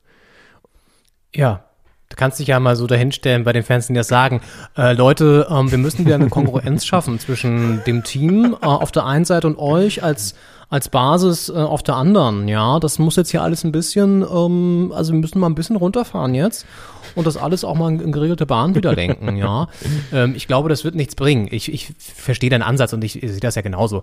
Ähm, aber ich glaube, dass bei ganz vielen ist der Zug halt abgefahren, was so mit vernünftigen Argumenten und so auf jeden Fall, ja. Was du mit vernünftigen Argumenten erreichen kannst. Das ist halt auch das Problem, dass sich leider Gottes in vielen Fanszenen, ja, ähm, so viele Chaoten, ich hasse das Wort eigentlich, also sagen wir einfach mal, ähm, ja, wie nennt man sie? Ich weiß es nicht. Äh, dumme Menschen auch wirklich äh, rumtummeln, die eben nicht unterscheiden können zwischen, da hat mein Club gerade verloren, dem ich, äh, für den ich sozusagen ähm, ja, äh, den, den ich, den ich, mit dem ich sympathisiere, für den ich äh, jede Woche irgendwie ähm, rumbrüll und so weiter und mit dem ich irgendwie verbunden bin auch. Ähm, aber es ist halt nur ein Club. Es ist ein Sportverein. Es ist ein Fußballverein. Und ich kann alle Leute verstehen, die sich an den Kopf fassen und sagen, wie kann Fußball so ein, so eine Bedeutung in deinem Leben haben, dass du so ausrastest? Weil ähm, ich meine, wir machen hier einen Fußball-Podcast, ja, also auch ein Format, das sich um dieses ganze, um diesen ganzen Kosmos dreht, weil wir irgendwie auch davon infiziert sind. Ja, weil wir irgendwie den Sport auch geil finden, weil wir ähm, die, die, die, die Geschichten, die rundherum sind, geil finden, weil wir irgendwie die Leute geil finden, die da ähm, spielen, ja, weil sie irgendwie Kunst, Künstler sind, weil sie irgendwie auch ähm, es, es schaffen, einen mitzureißen und irgendwie Gänsehaut auszulösen und äh, es schaffen, sozusagen Spiele zu drehen. Alles geil, keine Frage. Und ich finde, das ist auch immer in 90 Minuten ist es auch erlaubt, so, so abzugehen, wie man möchte. Aber danach muss man einfach mal sagen, okay, es war jetzt eine beschissene Saison. Wir haben schlecht gespielt und natürlich haben sich die Spieler vielleicht nicht alle ins Zeug gelegt und haben alles gegeben, was sie geben könnten. Keine Frage. Aber so läuft es manchmal nun mal. Wir haben es als Hertha-Fans auch zweimal durchgemacht, ja. Jeder Verein ist irgendwie schon mal abgestiegen, außer, ja, selbst der Dino ist abgestiegen, ja. Und das schafft man auch wieder. Und da muss man aber nicht jetzt irgendwie so dieses, das ist halt so ein, so ein Ventil, dann so, so sich da irgendwie zu schaffen und, und, und wirklich irgendwie mit Gewalt da die Spieler über das, über das Vereinsgelände zu jagen. Das ist so primitiv. Und ja. da geht es jetzt auch gar nicht darum, dass man irgendwie von der elitären Position aus das so bewertet. Nein, da geht es einfach darum, dass es einfach menschlich auch in dieser Zeit auch nicht, nicht angemessen ist. Es geht, das geht einfach nicht. Und sorry, also klar, ist, ich würde es auch abstufen, dass man, ich meine, du hast natürlich Fans, die wirklich ihr Leben leben für Schalke, wo die ganze Wohnung vollhängt mit, mit, mit, mit Wimpeln, mit, mit Schals, mit Trikots und so weiter. Ist ja auch okay, ist auch völlig gerechtfertigt. Aber trotzdem kannst du doch auch trauern, ja, irgendwie zwei, drei Tage traurig sein, weinen, aber du musst ja nicht zum Vereinsgelände fahren und die, die Leute verkloppen, so. Ich meine, da sind wir uns ja auch einig. Aber ähm, ich glaube halt, dass du dann solche Leute auch nicht erreichst mit so logischen Argumenten, leider. Schwierig. Auf jeden Fall, auf jeden Fall. Das äh, war jetzt auch nicht so gemeint, dass ich da jetzt äh, die, die Situation gerettet hätte da am Mannschaftsbus mit dem Megafon und einem guten einem Zettel voller guter Argumente. Hey, hätte mir lustig vorgestellt, Henning, wenn du da so stehst, so, ähm, äh, ganz kurz mal, ähm, hallo. Ja, so, ähm, du legst mal kurz bitte deine, deine, dein Messer zur Seite und äh, hier du den Knüppel auch mal ganz kurz. Wir müssen reden, ja, Freunde, wir müssen wirklich mal kurz reden. Ja, lass mal kurz den Zeugwart los. Vielleicht. Ja. Ja. Auf jeden oh Fall, Gott, ey, aber das sind natürlich Wahnsinn. Leute, die, vermute ich jetzt mal, einfach ihr Pers im persönlichen Leben wenig Erfolge feiern dürfen können und die dann quasi den Schalker Erfolg das ist der Ersatzerfolg für den eigenen Erfolg. Und wenn du jetzt nicht selbst irgendwie Projekte hast, die du verwirklichst, hast du zumindest als Schalke-Fan die Möglichkeit, jedes Jahr theoretisch deutscher Meister zu werden und äh, riesig was zu feiern. Und wenn das dann quasi verkackt wird, in Anführungsstrichen, von irgendwelchen überbezahlten Leuten, ähm, die sich, die sich nicht anstrengen wollen für ihr vieles Geld, dann äh, kann da so eine Wut entstehen und dann hast du plötzlich, dann ist es keine Niederlage oder ein Abstieg mehr von einem Verein, den du gut findest, sondern dann ist das plötzlich dein eigener Abstieg, deine eigene Niederlage und ich glaube, dann entsteht so eine Wut. Und ich glaube, das ist eine ähnliche Wut, die den Brexit äh, gewählt hat und Trump ins Amt gehoben hat. Äh, wo einfach man das Gefühl hat, dieser Erfolg kann jetzt meinen eigenen ausbleibenden Lebenserfolg quasi ersetzen. Und äh, das, es sind ja auch letztlich, ich weiß nicht, wie viele Leute es waren, äh, 20, 30, 40 äh, von den vielen 10.000 Schalke-Fans, den allein Vereinsmitgliedern. Ähm, also es ist natürlich eine Minderheit, eine sehr aggressive, laute Minderheit. Ich meine, wer fährt da auch nachts äh, irgendwie zum Schalker Vereinsgelände, um äh, dann da äh, sich auf die Leute zu stürzen? Das ist natürlich ähm, zum Glück nicht die Mehrheit der Sport- und Fußballfans. Aber trotzdem muss man sich fragen, wie geht man damit um? Und ich glaube, das darf jetzt auch nicht so unter den Teppich gekehrt werden, dass das passiert ist. Und das darf man nicht vergessen. Und da muss man Schlüsse draus ziehen. Ist die Frage, welche, aber wahrscheinlich ist der erste Schluss, den man daraus ziehen sollte, dass man vielleicht ein bisschen Security-Personal hat, wenn man äh, nach dem Abstiegsspiel wieder nach Hause fährt und den Bus verlässt. Das ja, das habe ich auch nicht verstanden. Es gab ja aber auch, man sieht auf dem Video auch relativ viele Polizeiwagen da stehen. Also da gab es auch schon einen Schutz. Aber vielleicht ist es ja auch so, dass dann die Spieler sagen, okay, wir gehen jetzt dahin und wollen dann mit denen reden, um die Lage zu beruhigen, wie es ja häufig der Fall ist. Und häufig klappt das ja auch. Ja. Zumindest geht das dann ohne Gewalt aus. Aber in dem Fall waren da anscheinend so viele Leute, wahrscheinlich auch, hat dann auch Alkohol wieder eine Rolle gespielt. Ähm, und dann peitscht du dich gegenseitig auf und so, aber es ist halt, ja, es ist schon, schon, ähm, ist schon schlimm. Hätte da mal die Bundesnotbremse schon, schon gegolten, ja, dann hätte es nämlich Ausgangsbeschränkungen gegeben und dann wären die nämlich alle gar nicht da gewesen, ja. Das, so, so nämlich, ja. Ähm, vielleicht gibt's aber auch so auch eine Ausgangsbeschränkung in Gelsenkirchen. Ich weiß nicht, wie, die, wie das Regelwerk da gerade ist, keine Ahnung. Es ist auf jeden Fall, waren das äh, wahnsinnige Szenen und ähm, ja, es ist traurig, ähm, aber jetzt ist Fakt, dass Schalke in der zweiten Liga spielt und da werden wir mal sehen, mit wem sie sich da so duellieren werden nächstes Jahr. Vielleicht gründen sie ja zusammen mit dem HSV, der offenbar auch drin bleiben möchte, wenn man sich so die letzten Ergebnisse anschaut, und Hertha, wenn Hertha noch runtergeht, eine kleine Super League in der, in der, in der zweiten Liga. Na, wer weiß, wer weiß. Äh, über das Thema werden wir auf jeden Fall gleich nach der Pause sprechen, nach diesem sehr aufgewühlten, emotionalen ersten Teil heute bei Doppelspitze der Fußball-Podcast Folge 71 über den 31. Bundesligaspieltag am 25. April 2021. Henning und ich sind gleich wieder da, müssen auch mal kurz durchschnaufen und durchlüften. Und dann hören wir uns gleich wieder nach der Pause. Genau. Bis gleich. Bis gleich. Es ist äh, eine Kunst, äh, der Kommerz nicht so groß werden zu lassen und trotzdem immer, wir sind ja auch, ist auch ein Wirtschaftssektor, Fußball, trotzdem dem gerecht zu werden, dass natürlich ganz, ganz viele Leu Leute dadurch ernährt werden. Äh, und Sie haben nicht Unrecht, dass da, ich habe mich nicht ausführlich damit befasst, aber natürlich die Formen, äh, zur Champions League immer auch äh, Druck dahinter steht von Vereinen, die natürlich fast ausschließlich sich nur noch als Wirtschaftskraft wahrnehmen, auch wenn sie den Fußball gewissermaßen vorne dran stellen.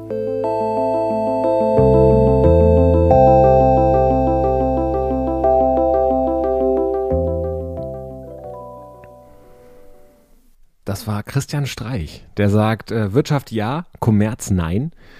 Und äh, diese Kunst, äh, die wollen wir auch beherzigen hier bei Doppelspitze der Fußball-Podcast. Begrüßen uns, äh, begrüßen uns, begrüßen euch ganz herzlich zurück zur zweiten, zur zweiten Halbzeit am 25. April, Folge 71. Ja, Leon, äh, Kommerz, Wirtschaft, Kunst. In diesem Dreiländereck befindet sich Freiburg und äh, der Europazug ist da schon abgefahren. Bei anderen ist es natürlich die Frage, Super League, ja, nein, Champions League, ja, nein und, und wenn ja, Gruppenphase, ja, nein. Was ist dein Gefühl?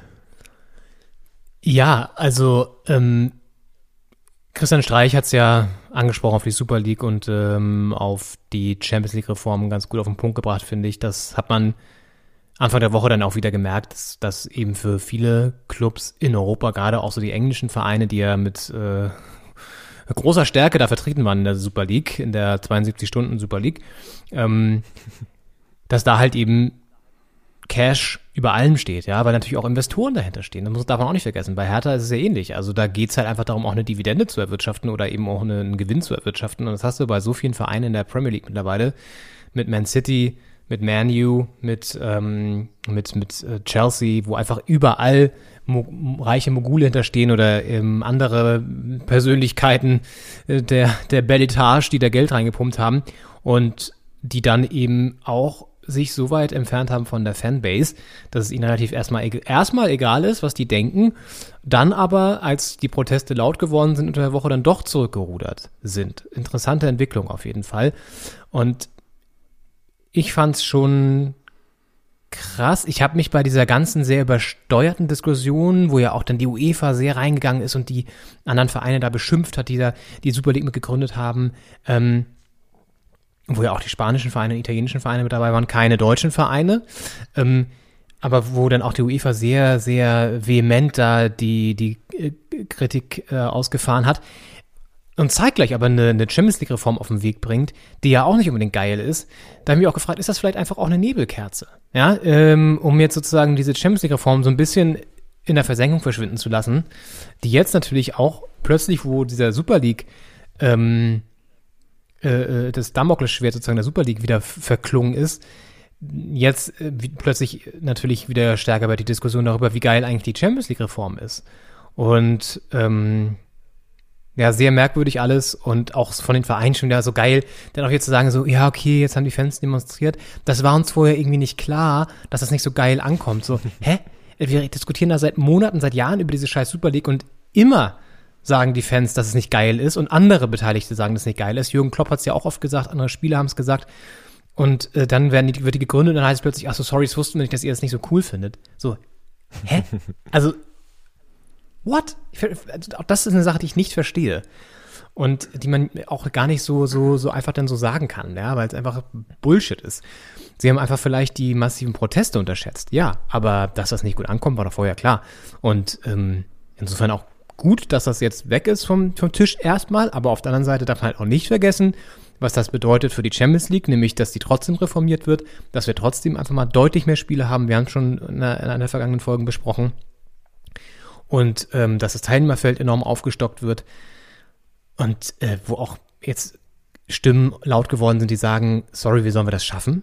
Ähm, ich glaube, Pep ja. Guardiola hat jetzt irgendwie gesagt, ja, die Lösung ist ein Jahr mit 400 Tagen. ähm, Jürgen Nagelsmann hat irgendwie gesagt, ja, es gab ja auch mal eine Zeit lang äh, im Fernsehen jeden Tag eine Talkshow. Ja, so angesprochen auf, auf das Phänomen, dass dann jeden Tag Fußball läuft.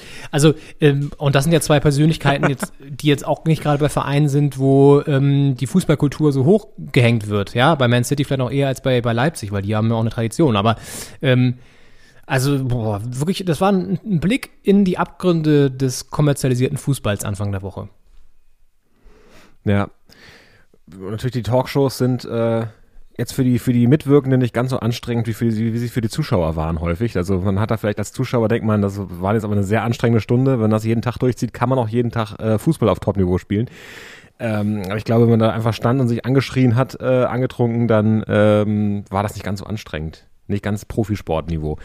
Aber ich habe auch gedacht, die UEFA war jetzt ja quasi auf der Seite der Fans im Bestreben gegen die Super League. Aber das ist ja auch eigentlich so eine Scheinallianz, weil die UEFA ist natürlich nicht dagegen, den Spielplan zu äh, straffen, immer mehr Spiele reinzuballern, um quasi mehr Geld zu verdienen auf Kosten des Sports. Da ist die UEFA mit dabei es kommt nur halt ein bisschen darauf an, wer das initiiert und wer da wie viel mitverdient, vermutlich. Und da war einfach die Super League, wenn die Vereine sagen, an der UEFA vorbei, wir machen das jetzt einfach, dann gibt es da Kontra. Aber wenn jetzt in drei Jahren die UEFA vielleicht mit einem eigenen Konzept ankommt und eine Super League, eine UEFA Super League quasi gründet, ich glaube, dann kann der Fan protestieren, so viel er möchte. Das äh, wird schwer zu verhindern sein. Also ich glaube, wenn diese beiden Seiten Vereine und UEFA sich irgendwann mal einig sind, und da gibt es ja noch die Geldgeber, irgendwelche Banken, Großbanken aus den USA, ähm, wenn die alle drei sich einig werden, ähm, die drei Seiten, dann wird das vermutlich kommen. Und ich, ich war, also ich bin immer noch nachhaltig erschreckt, wie leicht es möglich wäre, diese Nationalligen aufzubrechen. Ich meine, wir sind jetzt, glaube ich, beide keine großen Nationalisten und irgendwie Fans von äh, den, den Nationalstaaten des 19. Jahrhunderts, aber dass die Fußballligen, dass jedes Land seine Liga hat und seinen Ligameister stellt und der dann im europäischen Wettbewerb gegen die anderen äh, nationalen Meister und, und starken Vereine antritt. Ich finde, das ist so ein System, das ich immer für un, unverbrüchlich, wie heißt das, uh, unbrechbar, un, uh, für, für Gott gegeben, für gesetzt gehalten Fußball habe. Gott gegeben. ja. Vom Kaiser und damals das, initiiert noch. Daran darf nicht gerüttet werden. Ja, ich weiß, was du meinst. Unzertrennbar verbunden. Vielleicht das quasi, so. ja. Genau, vielleicht das quasi aufzubrechen wäre, dass dann einfach die, die Mannschaften nicht mehr in dem Land spielen, wo die Stadt liegt. Und ich meine, auf der einen Seite könnte man jetzt sagen, wenn man für offene Grenzen ist und irgendwie auch nicht denkt, ich, ich bin jetzt Deutscher, ich muss jetzt an der spanischen Grenze, keine spanische Grenze, an der äh, französischen Grenze muss ich jetzt natürlich meinen Ausweis vorzeigen und warten. Also, dass wir irgendwie als Europa so zusammengewachsen sind, als, als Staaten und, und Staatsbürger, auch vielleicht europäische Staatsbürger irgendwann mal sein könnten. Das ist eine Sache, auf die ich mich einlassen kann, auf die ich mich freue auch. Aber irgendwie hänge ich sehr an diesen nationalen Fußballligen. Fand ich also ja, also die werden ja auch erstmal grundsätzlich nicht unbedingt in Frage gestellt durch die Super League. Die Super League ist ja einfach nur eine, war ja eine, sollte ja die Champions League ersetzen wenn ich es richtig verstanden ja. habe. Die nationalen Ligen sollten ja schon erstmal noch bestehen bleiben. Ist halt die Frage, wie lange, ne? ob das dann irgendwann auch nicht mehr so lukrativ ist. Aber die Premier League kriegt ja auch einfach arsch viel Geld noch nach wie vor. Ja. Aber du, du, hast ein paar Sachen angesprochen, die ich ganz, die ich, die ich, die ich unterstreichen würde. Also zum einen diese Geschichte mit der, mit der, die UEFA stellt sich jetzt auf die Fanseite, was auch irgendwie so, so, so zynisch fast schon ist, ja. Sehe ich genauso. Weil wenn du jetzt A, die Reform siehst, aber B, einfach generell so diese ganze, diese ganze, das ganze Gehabe, das ist halt, da steht halt nicht der Fan im Mittelpunkt, auch nicht bei der UEFA, sondern da steht der Cashflow im Vordergrund und im Mittelpunkt, ja. Ähm, Da geht's halt einfach nur ums Geld. Und das ist halt das Traurige, das ist das, was, was, was, Christian Streich angesprochen hat auch, dass das halt vor der Fußballtradition und vor, dem, vor der Bedeutung des Fußballs generell überhaupt kommt, ähm, geht's erstmal um Geld. Und das ist halt die, die traurige Nummer jetzt auch bei der Super League gewesen. Und ähm, dann sprichst du das auch noch die Bedeutung der Champions League, dass man sozusagen sich über die nationalen Wettbewerbe dafür qualifiziert, dass man irgendwie so einen, diesen natürlichen Rhythmus hat, der dann ja auch außer Kraft gesetzt wird. Ähm, das fand ich unter der Woche aber auch bemerkenswert, wie dann auch so die Bayern oder auch, ich glaube auch selbst hier äh, Herthas neuer starker Mann, ähm, ähm, Namen habe ich gerade. Windhorst. Bitte? Windhorst. Nee, der, der, der, der, der so. Sky-Typ, der jetzt da ist, hier Carsten Schmidt oder wie er heißt. Ähm, Ah, ach so, ja. Mhm. ja, das, äh, da heißt er Carsten Schmidt, ne? Gott. Äh, aber dass er zum Beispiel dann auch so sagt, ja, und die, die, die König, der wurde zitiert bei, beim Kicker mit diesem, ähm, äh, wir sind die, die, die besten, die größten, ähm, diese, diese Europahymne, die, die immer ertönt, ne? Das ist doch sozusagen so, wird doch dann da, geht doch der Text vor der Champions League immer. Und, ähm, sind die besten, bla, bla, so. Weißt du, was ich meine, ne? Und das hat er irgendwie gesagt, so, wenn das jetzt außer Kraft gesetzt wird und so, bla, bla, bla, wo du auch denkst, auch das ist alles so falsch. Auch so dieses, jetzt sozusagen zu sagen, ja, ähm, diese, diese, diese, diese, diese tolle Tradition, die die Champions League irgendwie hat, ähm, wird jetzt dadurch irgendwie außer Kraft gesetzt und du denkst, hä? Also auch euch geht's doch nur um Geld. Das ist jetzt so fadenscheinig, sich jetzt so auf die Seite der Fans zu schlagen, nur weil es jetzt natürlich gut passt. Das ist alles so eklig auch teilweise. Weißt du, Carsten Schmidt, der irgendwie eingesetzt wurde von Lars Windhorst, wo es auch nur um 100, 300 Millionen äh, Investitionen geht. Ähm, naja, also ihr sorgt halt nicht dafür, dass man unbedingt Bock bekommt auf dieses ganze Business noch mehr. Ähm, und ja, muss man mit sich selber irgendwie klar machen, wie man dann zum Fußball steht. Aber es ist ja irgendwie auf der anderen Seite auch sympathisch noch, dass wenigstens Fanproteste dann noch gehört werden, immerhin. Ähm, weil sie dann doch sagen, ach, die Fans brauchen wir doch noch vielleicht ein bisschen, weil die schließen ja auch die ganzen TV-Abos ab und die kaufen irgendwann auch mal wieder Ein Eintrittskarten und Trikots sowieso, die 100 Euro völlig überteuerten Leibchen, die wir uns immer überstreifen und die dann im Fanshop hängen. Ähm, also brauchen wir die, die ja irgendwie auch noch, also müssen wir dann doch auf die hören. So, immerhin, immerhin. Das ist vielleicht noch die schönste Erkenntnis aus der Woche. Alles Ja. andere war ein Ja, bisschen ist deprimierend. als Fan ist man immer noch dabei, aber die Frage ist, wo und auch, wenn jetzt so eine aus, aus so einer na- nationalen Liga dann, also mich hat's überrascht, dass die Bayern da so von vornherein raus waren, aber vielleicht, ich hatte mal das Gefühl, dass die Bayern relativ äh, weit vorne mit dabei sind, selbst zu planen, diese Super League. Ähm, und jetzt waren die da so gar nicht mit dabei, aber vielleicht habe ich das auch falsch verstanden. Vielleicht war es auch vor ein paar Jahren ein anderer Entwurf, an dem die mitgeplant haben und das war jetzt dieser, dieser Vorstoß, ähm, kam aus einer anderen Richtung.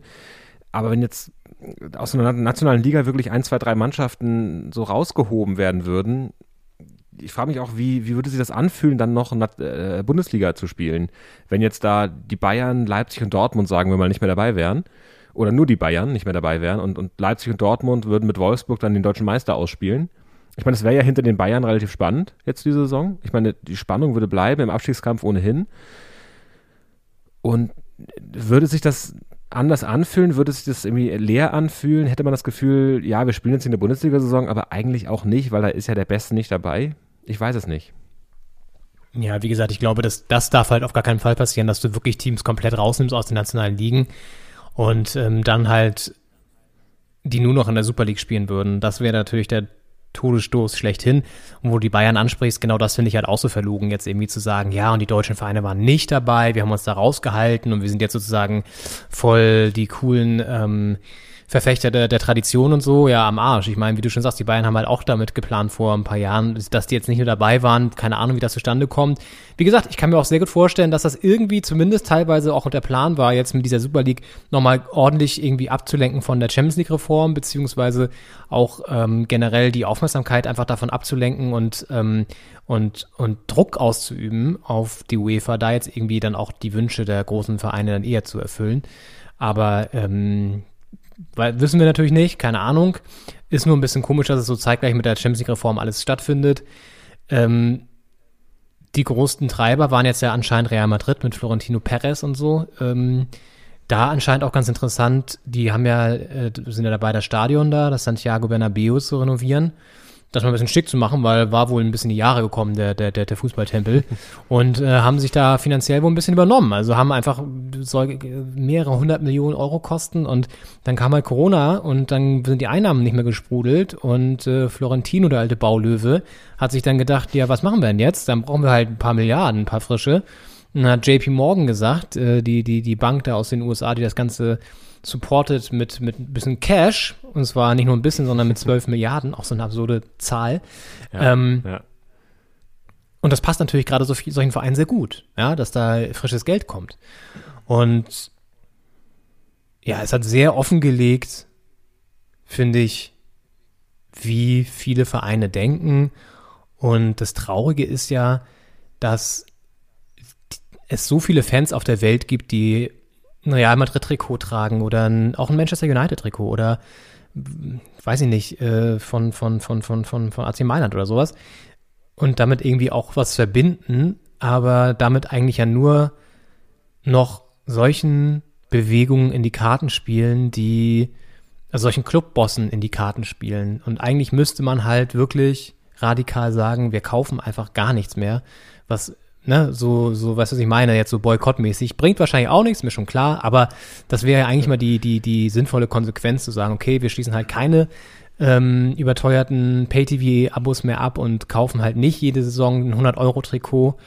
Klammer auf, mache ich sowieso schon seit tausend Jahren nicht mehr, Klammer zu, aber gut. ähm, und entzieht so auch irgendwie mit dem letzten Mittel, was man noch hat als Fan, diesen, dieser, dieser, dieser, dieser, dieser Kommerzialisierungsbewegung so ein bisschen die finanzielle Grundlage, ja. Keine Ahnung. Der, der Fußball verkommt da bei so Vereinen auch zu so einer, zu, wie so einer, so einer Leinwand, wo, wie so einer äußeren Hülle, unter dem, also die wird natürlich ermöglicht dadurch, dass da äh, finanziell bestimmte ähm, Vorgänge laufen und da auch gewirtschaftet wird. Ähm, aber das, wofür der Fan am Ende irgendwo auf der Welt das, das Real Madrid-Trikot kauft und trägt, das ist natürlich die Mannschaft und die Erfolge. Und wir leben eh in einer Gesellschaft, wo es geht immer um Leistung, aber was eigentlich ähm, be bewertet und belohnt wird am Ende sind die Erfolge. Und es ist dann frag, äh, also wird nicht mehr nachgefragt, wie die Erfolge zustande kommen. Und deswegen ist es, sind es weiß ich, auch Berufe, die, wo sehr viel Leistung erbracht wird, wie jetzt in der Pflege zum Beispiel, ähm, im Handwerk, äh, wo quasi sehr viel körperliche Leistung dahinter steckt, die sind relativ schlecht bezahlt. Und ähm, Berufe, wo große Erfolge quasi da sind, wie zum Beispiel Banker, ähm, Hedgefondsmanager, da sind dann, ist dann einfach sehr viel Geld, das erwirtschaftet wird, auf fragwürdige Art und Weise. Und dieser Erfolg wird dann sehr groß belohnt. Und es ist eben so, dass Mannschaften wie Real Madrid einfach wahnsinnig große Erfolge feiern und in einer Gesellschaft, die darauf trainiert wurde, quasi zu sehen, wer ist am erfolgreichsten und nicht, wer leistet das Beste, wer, wer macht es auf die beste Art und Weise, ähm, da wird es natürlich dann ähm, groß gesehen und gut gefunden und dass hinter diesen großen Erfolgen quasi wirtschaftliche, finanzielle und andere Machenschaften stecken, die man vielleicht gar nicht unterstützen möchte, die einem auch als Fan irgendwo auf der Welt eigentlich entgegenlaufen, äh, global wirtschaftlich, ähm, das gerät dann in den Hintergrund und ist dann nicht so interessant. Und deswegen funktioniert das Ganze noch. Ähm, ist halt die Frage, ob dieser Bogen irgendwann überspannt wird. Also ob so Vereine dann irgendwann mit ihren Machenschaften, dass es wirklich nur noch ums Geld geht und die Mannschaft da das nicht mehr quasi als äh, transparent davor stehen kann, ähm, das irgendwann über, über, über, überreizen und dann auch der Fan einfach da gar keinen Bock drauf mehr, hat. Ja, das ist das, was ich vorhin schon meinte. Ne? Warum lieben wir diesen Sport, als ich das im Zusammenhang mit Schalke gesagt habe? Das sind halt diese Geschichten, die wir damit auch verbinden, irgendwie auch ein bisschen Nostalgie natürlich, weil wir irgendwie auch anders ähm, noch das, das, das Fußballgeschäft wahrgenommen haben, damals in den 2000ern, sage ich jetzt mal. Und es geht aber eben auch um den Sport, um, um, um geile Spielzüge, um geile Tore, um irgendwie auch eine, eine äh, verrückte Faszination des Ganzen, ja, ähm, und eben nicht, weil wir das geil finden, dass die Vereine irgendwie 100 Millionen plus machen im Jahr oder so. Und die Absurdität ist ja, dass das alles auch nur deswegen notwendig ist, weil die Gehälter so krass gestiegen sind und die Ablösesummen so krass gestiegen sind. Das eine bedingt ja das andere, ja. Du brauchst höhere Einnahmen, weil du krassere Ausgaben hast, ja. Du hast vielleicht krassere Ausgaben, weil du überhaupt so hohe Einnahmen hast. Also dieser, dieser Fußballkosmos ist so aufgebläht, dass es irgendwann muss da mal wirklich einfach die Luft rausgelassen werden. Und zwar möglichst schnell. Und das kann eben durch ein Salary Cap, also eine Begrenzung der Gehälter, schon passieren, glaube ich dass du dann einfach das runterdampfst und ähm, eben nicht mehr diese absurden Millionen Gehälter da jedes Jahr äh, hast und trotzdem noch die Spieler ein gutes Einkommen haben. Das ist ja dann auch so. Ist ja nicht so, dass sie dann irgendwie verarmen oder so. Und von mir aus kannst du dann auch einen Rentenfonds anlegen für die, damit sie im Alter nicht irgendwie pleite gehen oder so. Das ist ja alles möglich. Kannst ja dir überlegen, dass jeder dann irgendwie von seinem Gehalt und so viel Prozent in so eine Kasse einzahlt, wo dann alle Spieler weltweit sich was rausnehmen können später. Je nachdem, wie viel sie ähm, dann so generell so verdient haben, ja. Kannst du ja alles irgendwie solidarisch organisieren, aber dass es sozusagen zurückgeht dahin, dass wir uns auf den Sport konzentrieren können und irgendwie Bock haben, auch ins Stadion zu gehen, weil das ist ja auch so. Das sorgt ja dafür, dass man als Fan, das merke ich bei mir so krass, gar keinen Bock mehr habe auf diesen, auf diesen ganzen Zirkus und dieses ganze affektierte Verhalten, weil das strahlt natürlich auch auf die Spieler ab. Es ist klar, Geld versaut nun mal in, in ziemlich hohem Maße, wenn du es, also wenn du es übertrieben ähm, zahlst, auch irgendwie den Charakter bei vielen leider. Ähm, dann hast du halt irgendwie fünf Maseratis und, und, und, und deine ganzen Pelzjacken oder so. Und ähm, dann sorgt das auch dafür, dass du eben nicht mehr so, so sympathische Leute da sogar hast, die du anfeuern kannst. Und dann magst du nicht mal mehr die Spieler. Was ist es denn noch, was dich da beim Sport hält, weißt du? Äh, jetzt gerade aktuell kannst du nicht mal ins Stadion gehen, ja.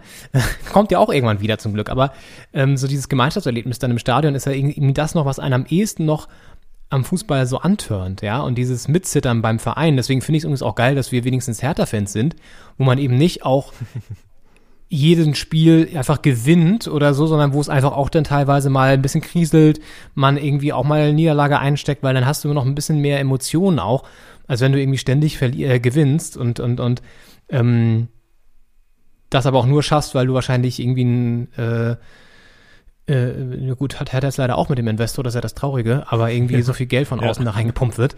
Ähm, das ist ja, das sorgt ja auch gerade dafür, dass wir auch Hertha vielleicht jetzt nicht mehr so emotional verbunden sind, wie wir sie, wie wir es vielleicht vor drei, vier Jahren ähm, noch, noch gewesen sind oder so. Keine Ahnung. Ja, ja also. der, der letzte, ja. letzte Möglichkeit gewesen für die Hertha noch äh, sympathisch zu bleiben, ja. dass einfach der Erfolg ausbleibt mit 300 Millionen. ja, aber weißt du, was ich meine, so insgesamt? Ich Auf glaube, ähm, da habe ich gerade drüber nachgedacht. Also so dieses, wie schaffst du es, wieder das, das rauszukriegen? Es ist, glaube ich, du krieg, kannst es natürlich nicht von heute auf morgen irgendwie verändern, weil dieses System hat sich jetzt über Jahrzehnte so aufgebaut. Und ich fand dieses Bild ganz schön, was du meinst, dieses, dass sozusagen, das, es ist nur noch eine Hülle, das ist ja auch, was Christian Streich gesagt hat. Letztendlich der Fußball einfach so als, als Plattform für Sponsoren und riesengroße Unternehmen, die sich, die sich präsentieren können und äh, noch mehr Einnahmen machen, die sie dann wieder in den Fußball stecken. Und dass du dieses Perpetuum mobile immer durchbrichst, das ist, glaube ich, nötig. Und da brauchst du einen Reformer oder eine Reformerin vielleicht ja auch mal. Bisschen mehr Frauen ja. generell, die das irgendwie mal durchkriegen. Das sind ja auch nur Männer an den Positionen. Ähm, und dann mal da wirklich, ja, so wie, wie in der Politik einfach das zu reformieren. Die, die, die, also die Mannschaften der Vereine äh, sind fast ein bisschen wie eine Marketingabteilung. Also das ist ein Riesenunternehmen und das äh, wirkt natürlich nicht sympathisch und damit sympathischer wirkt, hat man da jetzt so eine Mannschaft, die spielt da Fußball und das ist quasi das, was dann nach außen gesehen wird wie so eine ähm, BVG-Kampagne, wo man dann auch denkt, äh, gut, die S-Bahn fährt keine fünf Stationen durch im Ring, ohne äh, unterbrochen zu werden mit dem Busverkehr, äh, kommt zu spät, aber die, die Kampagne ist doch irgendwie gaggig und witzig ähm, und frech. Und ich denke halt auch, dass die Super League wenn, ich, wenn man das sich so anguckt, dass die das Geld ja auch brauchen, kommt das gar nicht so aus einer Position der Stärke, wie es klingt. Also dieses, es wirkt ja so wie, das sind wahnsinnig reiche, sehr erfolgreiche Vereine und die haben jetzt keinen Bock mehr hier gegen Osasuna zu spielen und deswegen ähm, machen die eine Super League, verdienen noch mehr Geld, die Reichen werden ja aktuell noch reicher und, und die Armen noch ärmer in der Welt. Äh, und man hat so das Gefühl, das ist einfach so eine, so eine superreiche ähm, Elitenklicke, die dann dadurch noch unermesslich reicher wird, sich noch mehr entfernt, aber in Wahrheit brauchen die das Geld auch einfach. Also die sind auch Getriebene der Einnahmen. Und dann ist die Frage, wenn die Super League jetzt jedem eine Milliarde bringt oder zwei, dann haben die, können die erstmal die Rechnung bezahlen, aber auch das Geld ist irgendwann weg. Und wenn es einfach so ein dysfunktionales ähm, Wirtschaftssystem ist, in dem die Vereine festhängen, weil einfach die Summen immer größer werden, dann brauchen die irgendwann eine Mega-League. Und dann gründen die die Mega-League und dann brauchen die eine Hyper-League und eine, eine, eine äh, Hyper-Mega-League. Und das äh, wird irgendwann explodieren, einfach weil es nicht aus einer Position der Stärke kommt, glaube ich, sondern aus einem Getriebensein des Geldes. Und deswegen wird es auch nicht funktionieren. Also ich glaube auch für Real Madrid und Manchester City und, und die Bayern wird das nicht gut. Also ich glaube, dass die Richtung, die Richtung nach unten, sage ich mal, was die, was die Summen angeht, Salary Cap, wie du gesagt hast, ähm, und auch dieses Financial Fairplay, was ja vor ein paar Jahren mal aufgekommen ist, wo die Bayern mit Uli Hoeneß, der sagt, mehr als 40 Millionen Euro werden wir niemals für einen Spieler bezahlen, ähm, da klangen die ja wie die Guten und wie die Cleveren, die, die äh, in fünf Jahren besser dastehen werden, weil die gucken, wie viel verdienen wir im Jahr, wie viel geben wir aus im Jahr. Und Real Madrid, die haben nie drauf geguckt, was Einnahmen und Ausgaben sind. Die geben einfach aus, was sie wollen und da kommt irgendwas rein. Ähm, die sahen aus wie die Dummen damals vor zehn Jahren oder, oder sieben Jahren oder wann das war. Ähm, und mittlerweile ist Neymar da für 200 Millionen gewechselt. Äh, es ist äh, jedes Jahr ein neuer Rekordtransfer und die Bayern haben so ein bisschen den Anschluss verloren. Also jetzt sind sie ausgeschieden im äh, Viertelfinale. Ähm, das kann passieren. Ähm, letztes Jahr haben sie das Triple gewonnen. Jetzt nicht, also nicht, dass sie jetzt seit, seit Jahren da abgeschieden wären von der Weltspitze, aber mh, mm, es ist auch nicht so, dass das Financial Fairplay zum Beispiel in meinen Augen jetzt dafür, dafür gesorgt hat, dass da besser gewirtschaftet wird. Und wenn so solche Mechanismen eingreifen würden und auch vielleicht klappen würden mit, mit Salary Cap, Financial Fairplay, ähm, wäre, glaube ich, dem System und auch den Vereinen besser geholfen, als wenn es jetzt immer größer wird. Ja, total. Also du, du, sprichst da gute Punkte an. Ich meine, Financial Fairplay, Henning, gibt's ja. Äh, und, und wird halt einfach nicht konsequent ausgelegt. Man City hat's gebrochen, wurde verurteilt erstmal, aus der Champions League ausgeschlossen. Dann hat der Kass gesagt, ja nee, dann ähm, die Sperre nehmen wir dann doch zurück. Ähm, das äh, gilt dann doch wohl nicht. Und dann war plötzlich das Financial mhm. Fairplay wieder ausgehebelt und jetzt stehen sie im Champions League Halbfinale. Das geht halt nicht, das kannst du nicht machen. Ähm, da musst du dich schon konsequent an deine Regeln halten, die du dir selber auferlegst, als UEFA in dem Fall, by the way. Ja? Ähm, und das, das, das, das findet halt nicht statt. Wenn das stattfinden würde, wären wir schon mal einen Schritt weiter. Das ist der erste Punkt. Der zweite Punkt, ich finde, vom Geld getrieben ist ein sehr, sehr schöner Folgentitel. Den würde ich mal gerne reservieren, ähm, weil es nämlich genau das auch ist. Du hast es angesprochen. Du, du, ähm, sie sind vom, vom Geld so getrieben, dass sie immer höhere Einnahmen generieren müssen. Das wird dann aber irgendwann nicht mehr ausreichen, also müssen sie noch mehr Einnahmen generieren. Und diesen, diesen Teufelskreis musst du irgendwie durchbrechen. Ähm, und, und das schaffst du eigentlich auch nur, und da sind wir eigentlich schon zu spät dran, wenn du es wie in der Bundesliga zumindest irgendwie beschränkst, dass du die Investoren ähm, nicht die Überhand gewinnen lässt, also mit dieser 50 plus 1 Regel immer noch ähm, da so eine, so, eine, so eine Grenze einbaust. Ja. Und äh, du hast die Bayern angesprochen. Die Bayern sind natürlich irgendwie auch so ein Wolf im Schafspelz ja, wenn ich dieses alte Bild mal bemühen darf hier an dieser Stelle, ähm, die immer so tun, als wären sie so die Kleinen auf, auf der europäischen Bühne, die irgendwie nicht so viel Geld in die Hand nehmen und immer mit ihrem Festgeldkonto hantieren. Ja gut, ganz ehrlich, haben aber auch einen Sponsor, der äh, Katar heißt, ähm, äh, haben, haben den Weltpokal in der Corona-Hochphase ausgetragen in Katar und äh, scheißen auch drauf, was so äh, gewisse Grundregeln angeht, wie Menschlichkeit und sowas alles. Ja, äh, da geht es halt auch ums Geld, ums bisschen, bisschen, bisschen netter verpackt alles, ein bisschen bayerisch angestrichen, ja, ein bisschen Biergartenatmosphäre dahinter. Mag sein, aber es sind halt trotzdem auch auf der europäischen Bühne ziemlich laute Stimme, wenn es darum geht, irgendwie mehr Einnahmen zu generieren. Die haben ja auch die Champions League-Reform jetzt auch nicht unbedingt kritisiert, sondern haben gesagt, das ist jetzt die einzige, sorry, aber die einzige Möglichkeit, die Super League zu verhindern. Also müssen wir das jetzt irgendwie machen. Ja, geil, danke. Also ähm, Dortmund das Gleiche. Watzke hat auch gesagt, Super League finde ich scheiße, aber Champions League Reform, mein Gott, müssen wir jetzt durch. So, also ja. auch Getriebene des Geldes. So ist halt einfach so. Ähm, und das irgendwie wieder zu schaffen, dass wir das alles runterdampfen, dass einfach Ablösesummen von, von 100 Millionen nicht zur Regel gehören, sondern einfach gar nicht mehr passieren, sondern dass du wieder auf ein Niveau kommst, wo, keine Ahnung, 10, 15 Millionen schon viel sind, was ja absurd eigentlich schon ist, dass das dann wenig ist.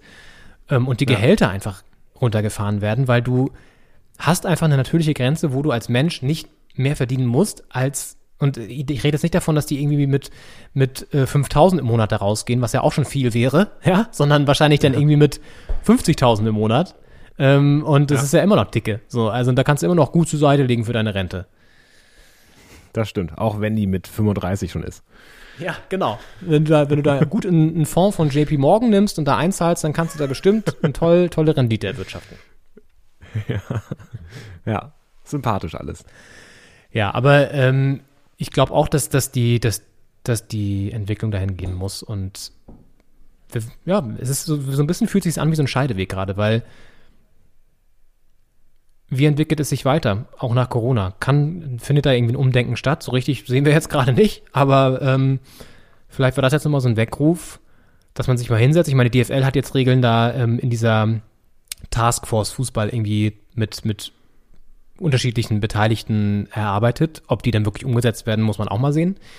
Aber es scheint gerade so ein bisschen so, so wie die Gesellschaft an einem Scheideweg steht, ähm, steht eben auch der Fußball an einem Scheideweg und kann sich jetzt überlegen, möchte ich immer weiter abdriften in eine abnormale Kommerzialisierung oder will ich mal wieder zurück zur Basis und irgendwie das in den Fokus und den Mittelpunkt stellen, worum es geht, nämlich geilen Fußball, Emotionen und Sport.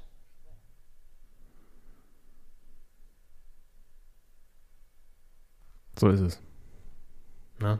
Der, der Sport muss wieder vor, vor die Wirtschafts, äh, Wirtschaftsunternehmen, die das sind, äh, davor treten. Und das geht nur mit so einer, mit so einer Art Finanz, Finanzaufsicht oder zumindest einer Prüfung und auch, dass es auch einfach Wirtschaftsunternehmen sind, die funktionieren. Dass da einfach nicht deutlich mehr Ausgaben sind als Einnahmen und gut, ich meine, es ist gerade auch eine Krise, in der viele nicht das einnehmen, was sie normalerweise einnehmen, auch, auch Gaststätten und Hotels nicht, aber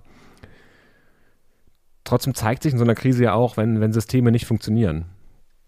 Und das Fußballsystem funktioniert nicht und man will ja auch als Fan nicht warten, bis das so richtig explodiert und man danach gucken muss, wie man die Trümmer wieder zu irgendwas zusammensetzt, was halbwegs wie eine Liga aussieht, um dann vielleicht als, als frühesten möglichen Zeitpunkt da das, das Umdenken äh, in die Wege zu leiten, auch, auch bei denen ganz oben.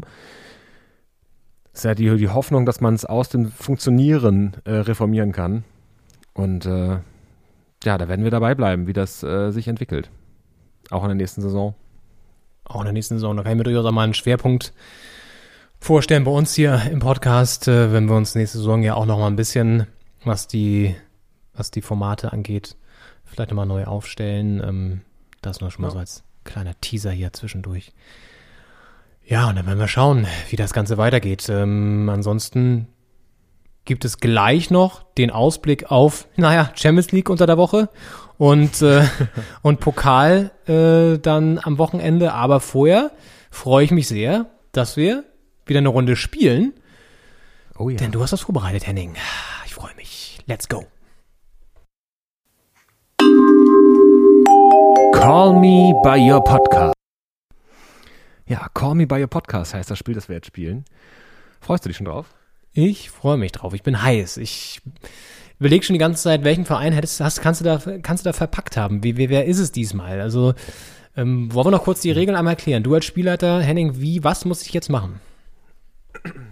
Du errätst quasi einen Verein weltweit. Und ähm, damit du da eine Chance hast, drauf zu kommen, habe ich mir überlegt, wenn jetzt ein Fan-Podcast für diesen Verein geplant werden würde und die würden da gerade in ihrem Sitzungsraum sitzen mit so einem Flipchart und da haben sie schon erste Vorschläge dran und dann brainstormen die. Welche Ideen würden denen da kommen? Wie könnte das heißen? Und ähm, da habe ich ein paar mir überlegt und äh, das sind natürlich Dinge, die mit dem Verein zu tun haben. Indirekt oder direkter und äh, dann bin ich gespannt. Also natürlich geht es von schwer nach leicht, sonst wäre es ja langweilig und äh, ich glaube, beim, beim letzten kann man drauf kommen. Was kann ich gewinnen? Die, die 12 Milliarden aus der Super League oder? ja, gucken wir mal. Ein, ein Gutschein über 12 Milliarden. Gut. Ich bin, ich bin ready. Let's go. Okay, der Hinweis Nummer 1. Blue Noses, the iconic podcast about our boys. Das ist natürlich immer der Untertitel immer in Landessprache. Das war ja bei dem argentinischen Verein, ich glaube die Boca Juniors waren das damals, äh, war es auf Spanisch. Und jetzt äh, ist es äh, Englisch, kann man sagen. Okay. Blue Noses. Ja, okay.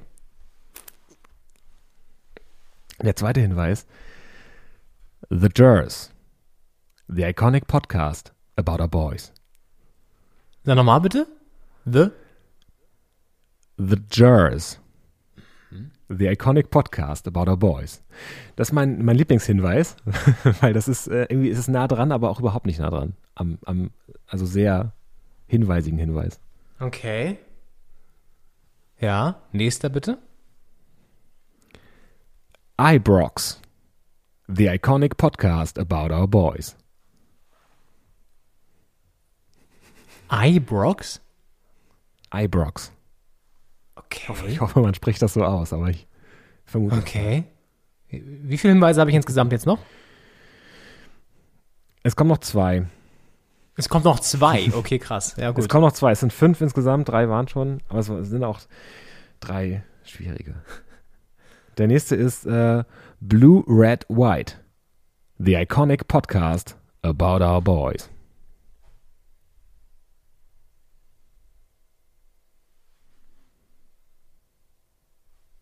Ich glaube, also noch stehe ich wirklich auf dem Schlauch. Also ich würde jetzt mal so in die Richtung englischer Fußball tendieren, weil natürlich der Untertitel auf Englisch ist oder so. Ja, oder vielleicht auch Schottland? Ich weiß nur, dass die Rangers, glaube ich, auch rot im, im, im Vereinslogo haben oder in den Vereinsfarben haben. Es könnte sein, dass das andere auch mit Schottisch, das klingt ja, klang ja auch so ein bisschen nicht ganz englisch, klang auch ein bisschen Schottisch. Naja, machen wir den letzten Hinweis.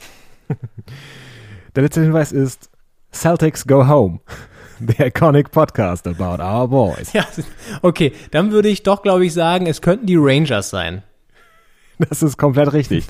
Die Glasgow Rangers. Okay, krass. Das hatte ich nur durch das Rote bin ich so ein bisschen drauf gekommen. Ich dachte vorher auch schon, okay, ähm, es, nicht England auf jeden Fall direkt, weil dafür war das eine Wort, Jerks oder irgendwie sowas, ähm, war so ein bisschen, es klang so ein bisschen anders. Und ähm, die- die- deswegen, ja, Glasgow Rangers, Mensch, das ist ja auch ein Verein, den hat man gar nicht mal so unbedingt auf dem Schirm, aber auch ein, ein, ein, ein, ein großer des europäischen Fußballs eigentlich. Auf jeden Fall, und vor allem des schottischen Fußballs. Und ähm, The Jers ist äh, der Spitzname und das ist quasi die zweite Silbe von Rangers. Also die Rangers, The Jers. Und das ist halt extrem nah dran irgendwie, weil man den halben Namen schon verraten hat damit, aber das klingt überhaupt nicht danach. Deswegen äh, fand ich, das war mein, mein Lieblingshinweis in der Recherche. Und Ibrox ist der Stadtteil, wo das Stadion steht. Äh, anscheinend ein, ein Stadtteil von Glasgow. Es ist Ibrox, Ibrox Park früher, glaube ich, und jetzt Ibrox Stadium, glaube ich. Ähm, ja, und Blue Noses ist auch ein, ein Spitzname für die Fans. Weil die immer Wegen besoffen sind. die in, oder was? in Blau spielen. Ja, weil die besoffen sind und in Blau spielen und dann dachte man, das ist ja Oder der Deckel auf den Topf. Immer auf die Fresse schlagen vor den Spielen, wenn, die gegen Celtic spielen oder so. Ja, geil. Aber übrigens, Glasgow ist auch noch eine Stadt, da war ich selber persönlich noch nie. Ähm, da würde ich unbedingt noch mal hin. So Schottland generell ähm, ist halt auch geil, glaube ich. Und sowieso, wenn es dann mal wieder möglich ist, auch in andere Stadien zu gehen. Das macht ja Fußball auch aus, ja. Dieser, dass du andere Fans kennenlernst, andere, äh, andere, andere Nationen kennenlernst, andere Stadien kennenlernst, andere Emotionen auch nochmal. Das ist ja völlig anders, zum Beispiel in Spanien ins Stadion zu gehen oder in Portugal, als wenn du nach Deutschland, in Deutschland Stadion gehst oder auch in England oder Schottland. Und das wäre halt geil, mal wieder ähm, dann auch solche Spiele dann irgendwann perspektivisch so 2022 dann wahrscheinlich eher sich mal wieder anzugucken. Ja, die schottische Liga ist ja relativ ähm, klar aufgeteilt. Da gibt es ja Celtic Glasgow und, und die Glasgow Rangers, die übrigens Glasgow gar nicht im Namen haben. Die haben, die heißen Rangers FC, Rangers Football Club und äh, haben das Glasgow gar nicht drin. So ein bisschen wie Hertha BSC, da ist das B, äh, das Berlin ja nur in dem B, ähm, wenn man nicht Hertha BSC Berlin sagt. Und äh, so ähnlich ist es da auch. Äh, also die Stadtname gar nicht im offiziellen Vereinsnamen. Aber die wechseln sich ja quasi immer ab, wer da, wer da schottischer Meister wird. Und in den letzten Jahren waren die, äh, war Celtic doch deutlich besser dabei. Aber dieses Jahr sind die Rangers vorne mit 20 Punkten, führen sie vor Krass. Celtic Glasgow äh, die Tabelle an. Es ist noch ein bisschen was zu spielen, aber trotzdem sind sie nicht mehr einholbar, sind also schon schottischer Meister. Und äh, die Meisterschaft dieses Jahr ist die 55. der Vereinskarriere. 1891 gab es den ersten schottischen Meister, der äh, auch äh, die Glasgow Rangers waren. Ähm, damals noch eine geteilte Meisterschaft mit einem anderen Verein, weil die waren punktgleich am Ende. Dann haben die so ein Entscheidungsspiel gemacht, das ging 2-2 aus. dann haben die gesagt, teilen wir uns das einfach. Deswegen gab es in der ersten schottischen Meisterschaft äh, der Liga quasi zwei Meister. Und ähm, seitdem 55 Mal. Und das ist, habe ich gelesen, Weltrekord. Es gibt weltweit keinen Verein mit mehr nationalen Meisterschaften ähm, als die Glasgow Rangers. 55. Krass. Aber da müssen wir zurück, da müssen wir wieder hin, dass Vereine in einem Finale unentschieden spielen und dann sagen, komm, weißt du was, sind wir be be beide Sieger. Diese, diese, diese, diese etwas, ich sag mal, sympathische Herangehensweise, als immer dieses so Gewinner, Verlierer. Nein, es gibt halt einfach zwei Gewinner. Da müssen wir wieder hin. Ja. In der gesamten Welt auch vor allen Dingen. Nicht nur im Fußball. Und das halt so im, im ja, Ja. 19. Jahrhundert, wo man eigentlich denke, die, die Leute haben dann Weltkrieg vorbereitet, langsam aber sicher. Und äh, aber da waren die viel entspannter, was Fußball angeht. Skurril. Und äh, kurioserweise haben die Rangers seit 2000 erst in Anführungsstrichen, also als Hertha-Fan muss man da ganz vorsichtig sein mit Wörtern wie erst, aber siebenmal die Meisterschaft gewonnen. Das heißt, so super erfolgreich waren die gar nicht seit 2000, sind immerhin schon 21 Jahre. Ähm, und äh, die waren jetzt äh, seit 2011 nicht mehr Meister. Also seit zehn Jahren die erste Meisterschaft. Aber insgesamt eben, weil es auch natürlich auch eine sehr alte Liga ist. Ich meine, die Bundesliga gibt es seit 63. Äh, die schottische anscheinend, wenn die so zählen, seit 1891. Da hat man natürlich mehr Chancen, auch Meister zu werden dann. Als jetzt Ja. die Hertha zum Beispiel. Ja, und die waren doch auch mal, die sind doch auch mal, es gab doch mal eine Saison, wo sie gar nicht in der ersten Liga waren, weil, ich weiß nicht, irgendwie aus Ja, äh, Finanzgründen oder Lizenzgründen Mhm. oder so, und dann mussten sie runter, ne? Genau, 2012 sind die äh, runtergegradet worden, ich glaube, in die vierte schottische Liga und mussten dann den sportlich quasi den, den Rückweg antreten. So ein bisschen wie Juventus Turin vor ein paar Jahren aufgrund von äh, Wettbetrug oder Spielmanipulation. Ähm, und die sind dann quasi auch, also jedes Jahr aufgestiegen, als äh, quasi 50-facher äh, äh, äh, oder 54-facher damals äh, schottischer Meister.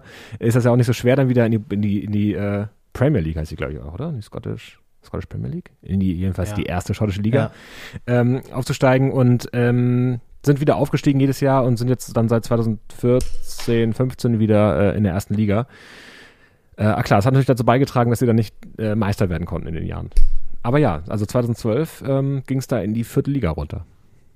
Spektakulär, spannender Verein auf jeden Fall auch und immer so ein bisschen abseits der Landkarte, weil natürlich Schottland jetzt auch so im, im ich sag mal, europäischen Pokalwettbewerb jetzt auch nicht so häufig vertreten ist, also Celtic und, und, und, und die Rangers irgendwie, weil sie es doch nicht so wirklich schaffen. Aber trotzdem irgendwie ein geiles Fußballland auch.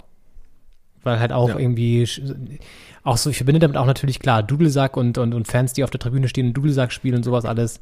Das ist schon irgendwie bizarr und aber irgendwie gehört auch zu so einem Fußballerlebnis dann dazu. Und schön, schön. Ja, die Rangers, danke, Henning, das ist cool. Sehr schön. Das war Ja. mal wieder eine neue Ausgabe von Call me by your podcast. Ah, Jawohl. sehr schön, sehr schön, sehr schön. Schön. Mal wieder was gespielt. Ah, herrlich, ja. Das, das, das tat mal gut, mal wieder eine Runde, hier eine Runde zu spielen. Das können wir mal wieder häufiger machen in nächster Zeit. Lass uns zum Abschluss noch schnell auf die kommende Woche blicken, wo es keine Bundesliga gibt, aber dafür ähm, sympathische Spitzenclubs, die eigentlich in der Super League kurzzeitig mal drin waren und teilweise ja auch noch sind, ähm, weil sie noch nicht zurückgetreten sind, aber jetzt in der Champions League erstmal spielen im Halbfinale. Bis auf PSG sind das wirklich alles Teams, die eigentlich Super League spielen wollten.